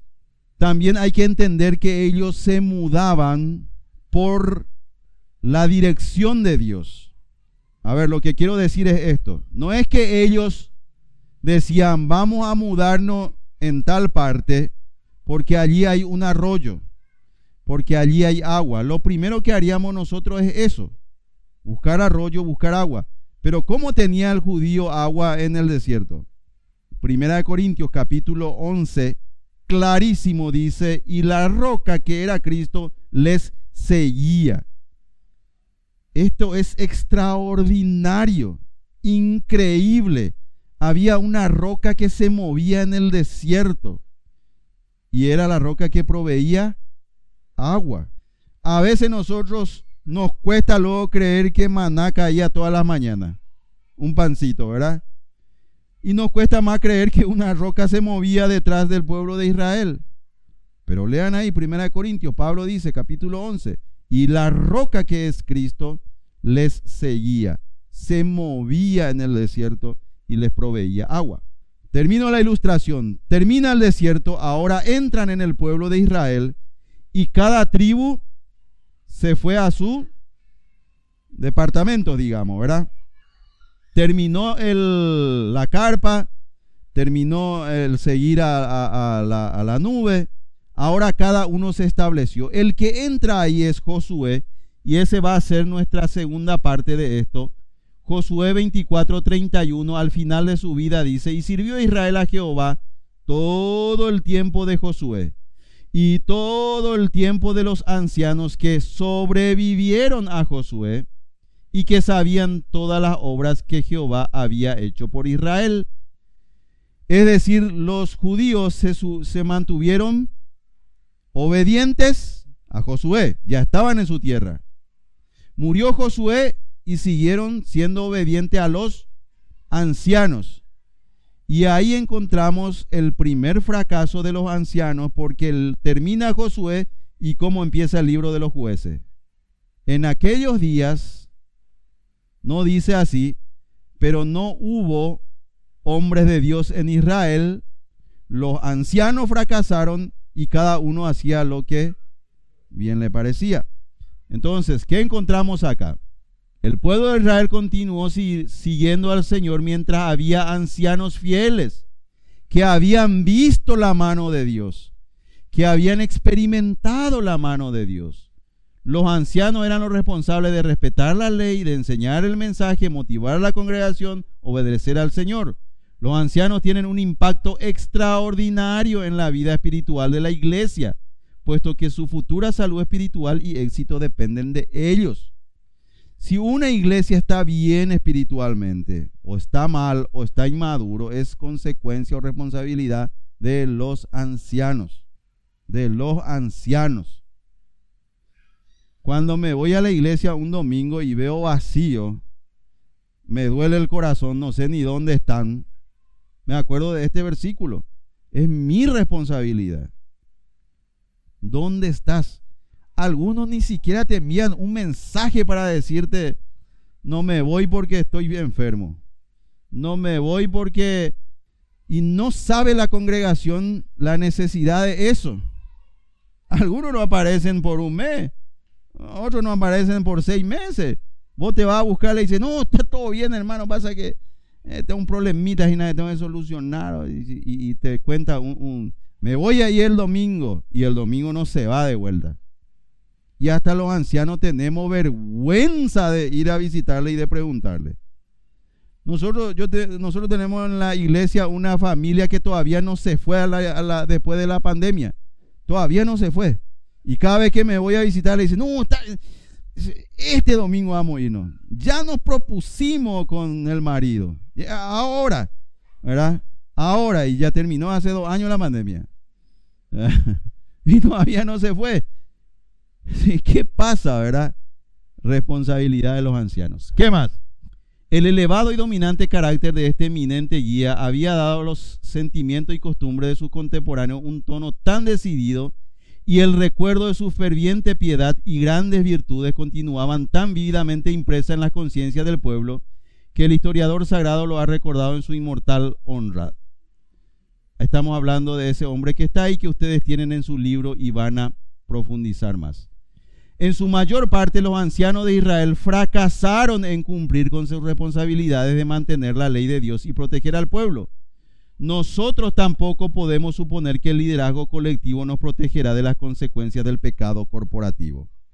El impacto de Josué fue tan extraordinario, murió él, pero ese impacto siguió permitiendo que el pueblo viva en temor del Señor por muchos años. El recuerdo nomás de un hombre muerto.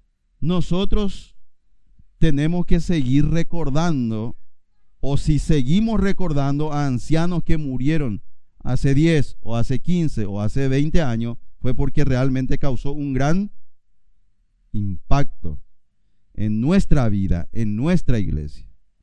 ¿A quién recordamos? ¿A quién le recordás como un anciano? Murió ya un, no sé, hace un buen tiempo, pero lo seguís recordando. Don fulano era así. Don fulano hacía esto. Nosotros hoy, en aquella época no, pero nosotros hoy escribimos libros. Y tenemos un pequeño libro de don Reinaldo de Cudla Rosa. Y su obra sigue permaneciendo. ¿Cuándo fue que murió de Cudla Rosa? ¿Qué año fue? 70, los años 70, la década del 70. Pero su obra sigue impactando muchas vidas. Porque a mí me enseñó y predicó uno de sus discípulos y lo recordaba. Nosotros hicimos un pequeño video, en algún momento les voy a pasar el link ahora por el grupo de WhatsApp para que vean la vida y la historia de doña Esther Harry, viuda de Decut, fue su viuda. Tenía 80 años y cada un domingo del mes a las 12 de la noche yo le encontraba en la terminal tomando colectivo y yéndose a Pedro Juan para ir a hacer dos horas felices. Lunes de la mañana hacía en un barrio, lunes de la tarde hacía en otro barrio y esa noche venía otra vez. Casi 80 años tenía. Y seguía yendo. Y se murió haciendo eso. Y en su video ella dice, quiero morir con mis botas puestas. Terminamos el video y dos años después ella murió. Y su impacto no lo conocemos nosotros. Pero yo les puedo llevar a una escuela presbiteriana allá detrás de, en, esa misma zona donde se está construyendo hoy el nuevo puente para el Chaco, ¿verdad? Una escuela de niños pobres que ella levantó y que ella predicó y lo siguen recordando a ella. Impactos que causaron en nuestras vidas. Eso es lo que tenemos que dejar. Pero eso tampoco da la seguridad que va a proteger a la iglesia del pecado corporativo, como dice acá. Es decir, no es que seguimos o recordamos o este, aplaudimos a recuerdos humanos. ¿Se entiende? ¿Verdad? La obra hay que seguir haciendo. Esos hombres pasaron, murieron, se fueron, pero tiene que venir inmediatamente otros. Y los que vienen tienen la responsabilidad de emular, alcanzar o pasar al que te dejó. Cuando ustedes vieron, ven en las Olimpiadas la famosa carrera posta 4, ¿verdad? Son cuatro corredores que tienen que correr 100 metros cada uno. ¿A quién se le pone como último? Al último que va a correr, los últimos 100 metros, ¿a quién se le pone? Se le pone al más rápido, se le pone al más veloz. Nunca se le pone al más veloz como primero. Pero él no va a ganar si el primero no le gana a los otros. Él es el más veloz, pero si fracasa el primero, él no va a ganar. Y cuando termina la carrera, se le enfoca, la cámara le enfoca y se le exalta y se le felicita al último que corrió. Y no olvidamos que fue el primero el que inició la victoria. ¿Qué quiere decir eso? Que los cuatro tienen que ser buenos, tienen que ser los mejores. Por eso se le denomina plusmarquista, es decir, sus marcas tienen que superar un nivel para que estén los cuatro. Y de los cuatro otra vez se le pone al más veloz. Y si ustedes miran la marca de cada uno van a encontrar que el cuarto la diferencia es de un segundo, dos segundos o tres segundos nomás. Son velocistas extraordinarios. Pero el primero tiene que hacer bien su labor. Y el resto se le va a facilitar. Y cuando se le entrega la posta al último, ese vuela solo. Vuela solo, pero los tres antes hicieron bien su trabajo. Eso es lo que nosotros tenemos que buscar cuando entregamos el liderazgo bíblico. Vamos a ver por los próximos 15 minutos cuáles fueron algunos de los pecados y fracasos fundamentales de los ancianos de Israel. Quiero hacer una introducción en esto e ir dejando todo después para que podamos ver en la lectura. Primera de Samuel 4, 1 al 11 dice, y Samuel habló a todo Israel por aquel, tiempo, por aquel tiempo salió Israel a encontrar en batalla a los filisteos y acampó junto a Ebenezer y los filisteos acamparon en Afec. Y los filisteos presentaron la batalla a Israel, y trabándose el combate, Israel fue vencido delante de los filisteos, los cuales hirieron en la batalla en el campo como a cuatro mil hombres. ¿Se acuerdan? De, es una guerra, ¿sí? Es una guerra, salieron a la guerra. Cuando volvió el pueblo al campamento, los ancianos de Israel dijeron, ¿por qué nos has herido hoy Jehová? Los ancianos oraron esto, ¿por qué nos has herido hoy Jehová delante de los filisteos? traigamos a nosotros de Silo el arca del pacto de Jehová, para que viniendo entre nosotros nos salve de la mano de nuestros enemigos. Y envió el pueblo a Silo y trajeron de allá el arca del pacto de Jehová de los ejércitos, que moraba entre los querubines, y los dos hijos de Elí, Ofni y Finés, estaban allí con el arca del pacto de Dios. Aconteció que cuando el arca del pacto de Jehová llegó al campamento, todo Israel gritó con gran, tan grande júbilo que la tierra tembló. Cuando los filisteos oyeron la voz de júbilo, dijeron, ¿qué voz de gran júbilo es este en el campamento de los hebreos? Y supieron que el arca de Jehová había sido traído al campamento. Y los filisteos tuvieron miedo porque decían, ha venido Dios al campamento. Y dijeron, ay de nosotros, pues antes de ahora no fue así.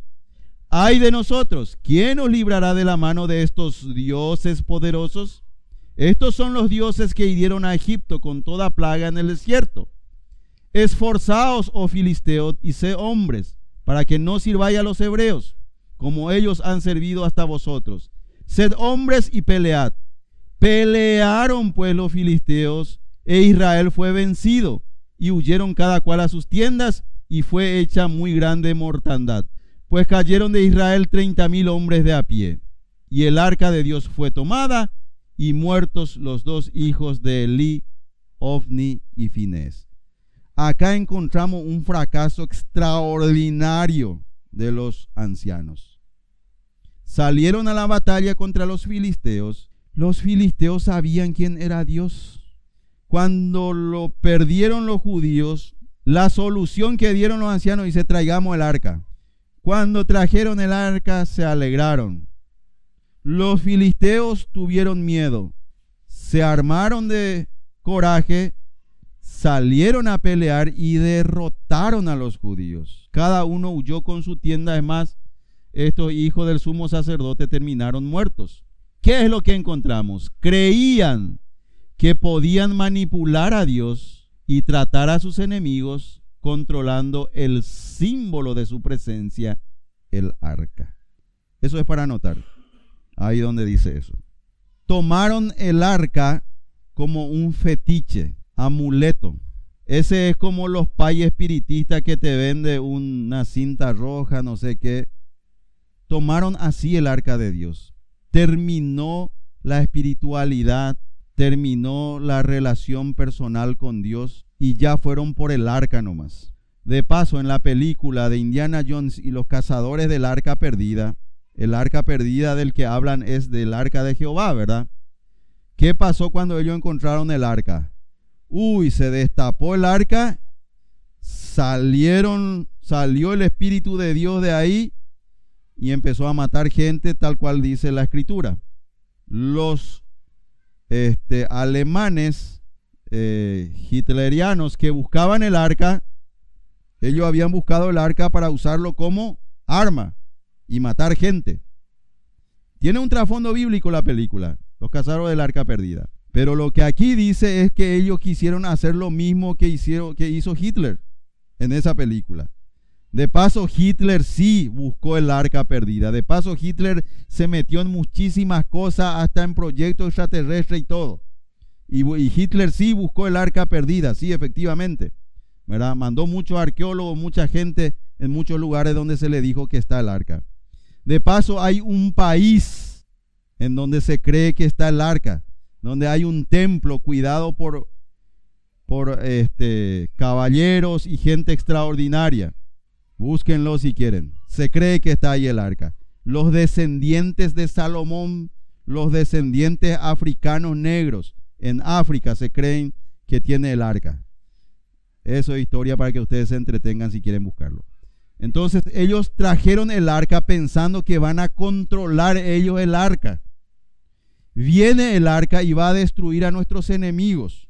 Se olvidaron ellos de la comunión con Dios. Los ancianos dieron un consejo errado y malo, absolutamente. Dios está en el arca, nos va a defender. Dios está en el arca, va a salvar a sus hijos. Ah, ya estamos aquí todos juntos, tomados de la mano, vamos a empezar a cantar nomás ya. Fueron derrotados y cayeron 30 mil. Si ustedes vieron en las batallas anteriores, cayeron mucho más. Perdieron como la guerra, como se dice, su guerra. ¿Por qué? Porque ellos ya tenían el arca como lo que decíamos, como un amuleto nomás ya, como un amuleto.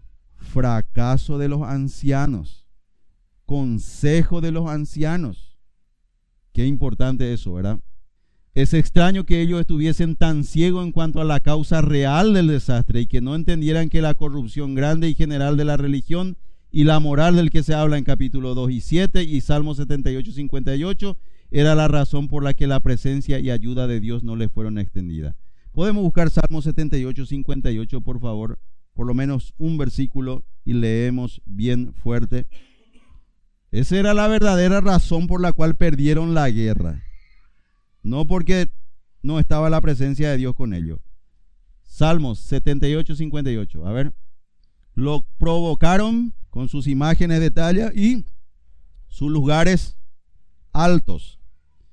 Todas las colinas de Israel estaban llenos de pequeños altares, santos, cruces y lo que sea. Lo que Dios había prohibido. De paso, cuando uno se va para eh, acá en nuestro país nomás, a uno de esos pequeños cerros, acá cerca en Yaguarón, ¿qué encontrar allá arriba? ¿Para qué se sube la gente en el cerro Yaguarón? Donde pisó el pie de Santo Tomás está ahí. Y la cruz esa que mira hacia la ciudad. Y ahora se le agregó a aquella niña que no recuerdo el nombre que fue violada y muerta. La santa, no recuerdo el nombre ahora. Pero recuerdan el caso que pasó en Yaguarón. Idolatría. Ídolos. Los judíos habían abandonado a Dios. Estaban metidos en idolatría y quisieron manipular el arca. Dios les había abandonado a causa de sus fornicaciones espirituales, sus adulteraciones espirituales. Adulteraron, fornicaron contra Dios. Por eso perdieron. ¿Verdad? Salmo 78, 58. Ahí estaba el versículo. Muy bien. Pero en vez de fomentar un espíritu de profunda humillación y arrepentimiento sincero, y de resolver la abolición de los abusos existentes y de restablecer la fe pura, ellos adoptaron lo que les parecía un medio más fácil y rápido. Pusieron su fe en las observaciones ceremoniales y no dudaban que la introducción del arca en el campo de batalla les aseguraría la victoria lo que dijimos, un amuleto. Muy bien, estamos viendo algunos pecados y fracasos del pueblo de Israel. Este es el último que vamos a ver. Segunda de Samuel 8, 4 al 9 y 19 al 20. Dice así, entonces todos los ancianos de Israel se juntaron y vinieron a Ramá para ver a Samuel. Y le dijeron, he aquí que tú has envejecido y tus hijos no andan en tus caminos. Por tanto, constitúyenos ahora un rey que nos juzgue, como tienen todas las naciones. Pero no agradó a Samuel estas palabras que dijeron, danos un rey que nos juzgue. Y Samuel oró a Jehová. Y dijo Jehová a Samuel, oye la voz del pueblo en todo lo que te digan, porque no te ha desechado a ti, sino a mí me han desechado, para que no reine sobre ellos, conforme a todas las obras que han hecho desde el día que los saqué de Egipto hasta hoy, dejándome a mí y sirviendo a dioses ajenos. Así hacen también contigo. Ahora pues oye su voz mas protesta solemnemente contra ellos y muéstrales cómo les tratará el rey que reinará sobre ellos. Pero el pueblo no quiso oír la voz de Samuel y dijo, no, sino que habrá rey sobre nosotros. Y nosotros seremos también como todas las naciones, y nuestro rey nos gobernará y saldrá delante de nosotros en nuestras batallas. Nos olvidamos cómo empezó el versículo. ¿Cómo empezó el versículo? ¿Quiénes vinieron a pedir rey? Los ancianos. ¿Recuerdan tarea de responsabilidades? Los ancianos tenían que enseñar, guiar y ayudar al pueblo a obedecer la palabra de Dios. Acá los ancianos ya están en cualquier cosa. Si bien hay un pecado que se le señala a Samuel, Dios dice, no te desecharon a ti, a mí me desecharon. Fracaso de los ancianos de Israel. ¿sí? Queremos un rey que nos gobiernes. Rechazaron el liderazgo de Dios, acudieron a costumbres seculares, los reyes tenían eh, las naciones alrededor de ellos, para obtener poder y seguridad. Fueron atraídos por el éxito mundano y las manías del liderazgo secular y cometieron idolatría sirviendo a otros dioses. Ellos dijeron, vamos a copiar a las naciones alrededor nuestro. Y vamos a poner un rey sobre nosotros. Eso es lo que queremos. Liderazgo secular es mejor. Mira, este tiene el título de, ¿cómo se dice? Marketing. Él es ingeniero en marketing. Vamos a ponerle como anciano. Este es un orador motivacional de lo bueno. Vamos a ponerle como anciano.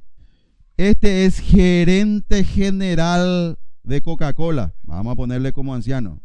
Este es eh, el vendedor más exitoso de Toyotosi. Vamos a ponerle como anciano. ¿Funciona así con el Señor? Absolutamente no. He escuchado que en iglesias, en vez de estudiar liderazgo bíblico de ancianos, sus ancianos le dieron manuales del éxito de Bill Gates. Asistí a muchos cursos que hemos estudiado a líderes humanos, sus capacidades, sus talentos, su actuar, cómo tomaron decisiones. Y al final del curso tiran un versiculito para tapar esto. Todos están enseñando para que la iglesia funcione, para que la iglesia ande como tiene que ser. Busca un motivador, busca un vendedor de éxito, busca estudiar la historia del fundador de Coca-Cola, estudiarle al capitán, ¿cómo era que se llama el que fundó? El fundador de eso era un ex militar que casi a los 60 años y algo empezó su negocio de pollo frito. Entonces estudiémosle al coronel, no recuerdo su nombre porque él es un hombre exitosísimo.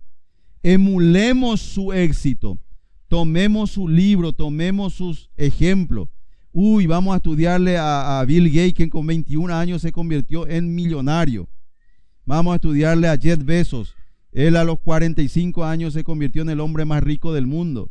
Hay cursos de, eh, estoy hablando entre los creyentes, retiro de pastores y líderes en donde se le estudia a Carlos Slim, el hombre más rico de, de Latinoamérica. Nunca abrimos la Biblia para estudiar a los ancianos. He asistido en esos cursos, estuve, me consta, no estoy hablando así o ancianos que dicen, en esta iglesia los ancianos tienen que tener un título universitario, si no, no puede ser anciano. ¿De dónde sacaste eso? Esos son pasos mundanos y pasos seguros al fracaso. No podemos tomar nunca referencias humanas de hombres pecadores que por más exitosos, millonarios y buenos que fueron en su vida, para servirnos de ejemplo como líderes nosotros tenemos que estudiar a hombres pequeños, sencillos y frágiles, como Epafras, pero que fundó la iglesia de Colosa y tenía una congregación local y familiar. Chiquitito, pero consagrado. Miren, un, un, escritor, un hermano eminente dijo una vez, todos los nombres que aparecen en la Biblia lo aparecen por una razón, o por sus grandes fracasos, o por sus grandes logros. Porque habiendo aún muchos hombres que se pudieron haber eh, este, anotado o escrito en la Biblia, no aparecieron sus nombres. Y sí aparecieron hombres para nosotros de pequeño, pero Dios lo puso ahí y con un propósito. Y les puedo asegurar que es mejor estudiar a Epafras que estudiar a Bill Gates. Amén.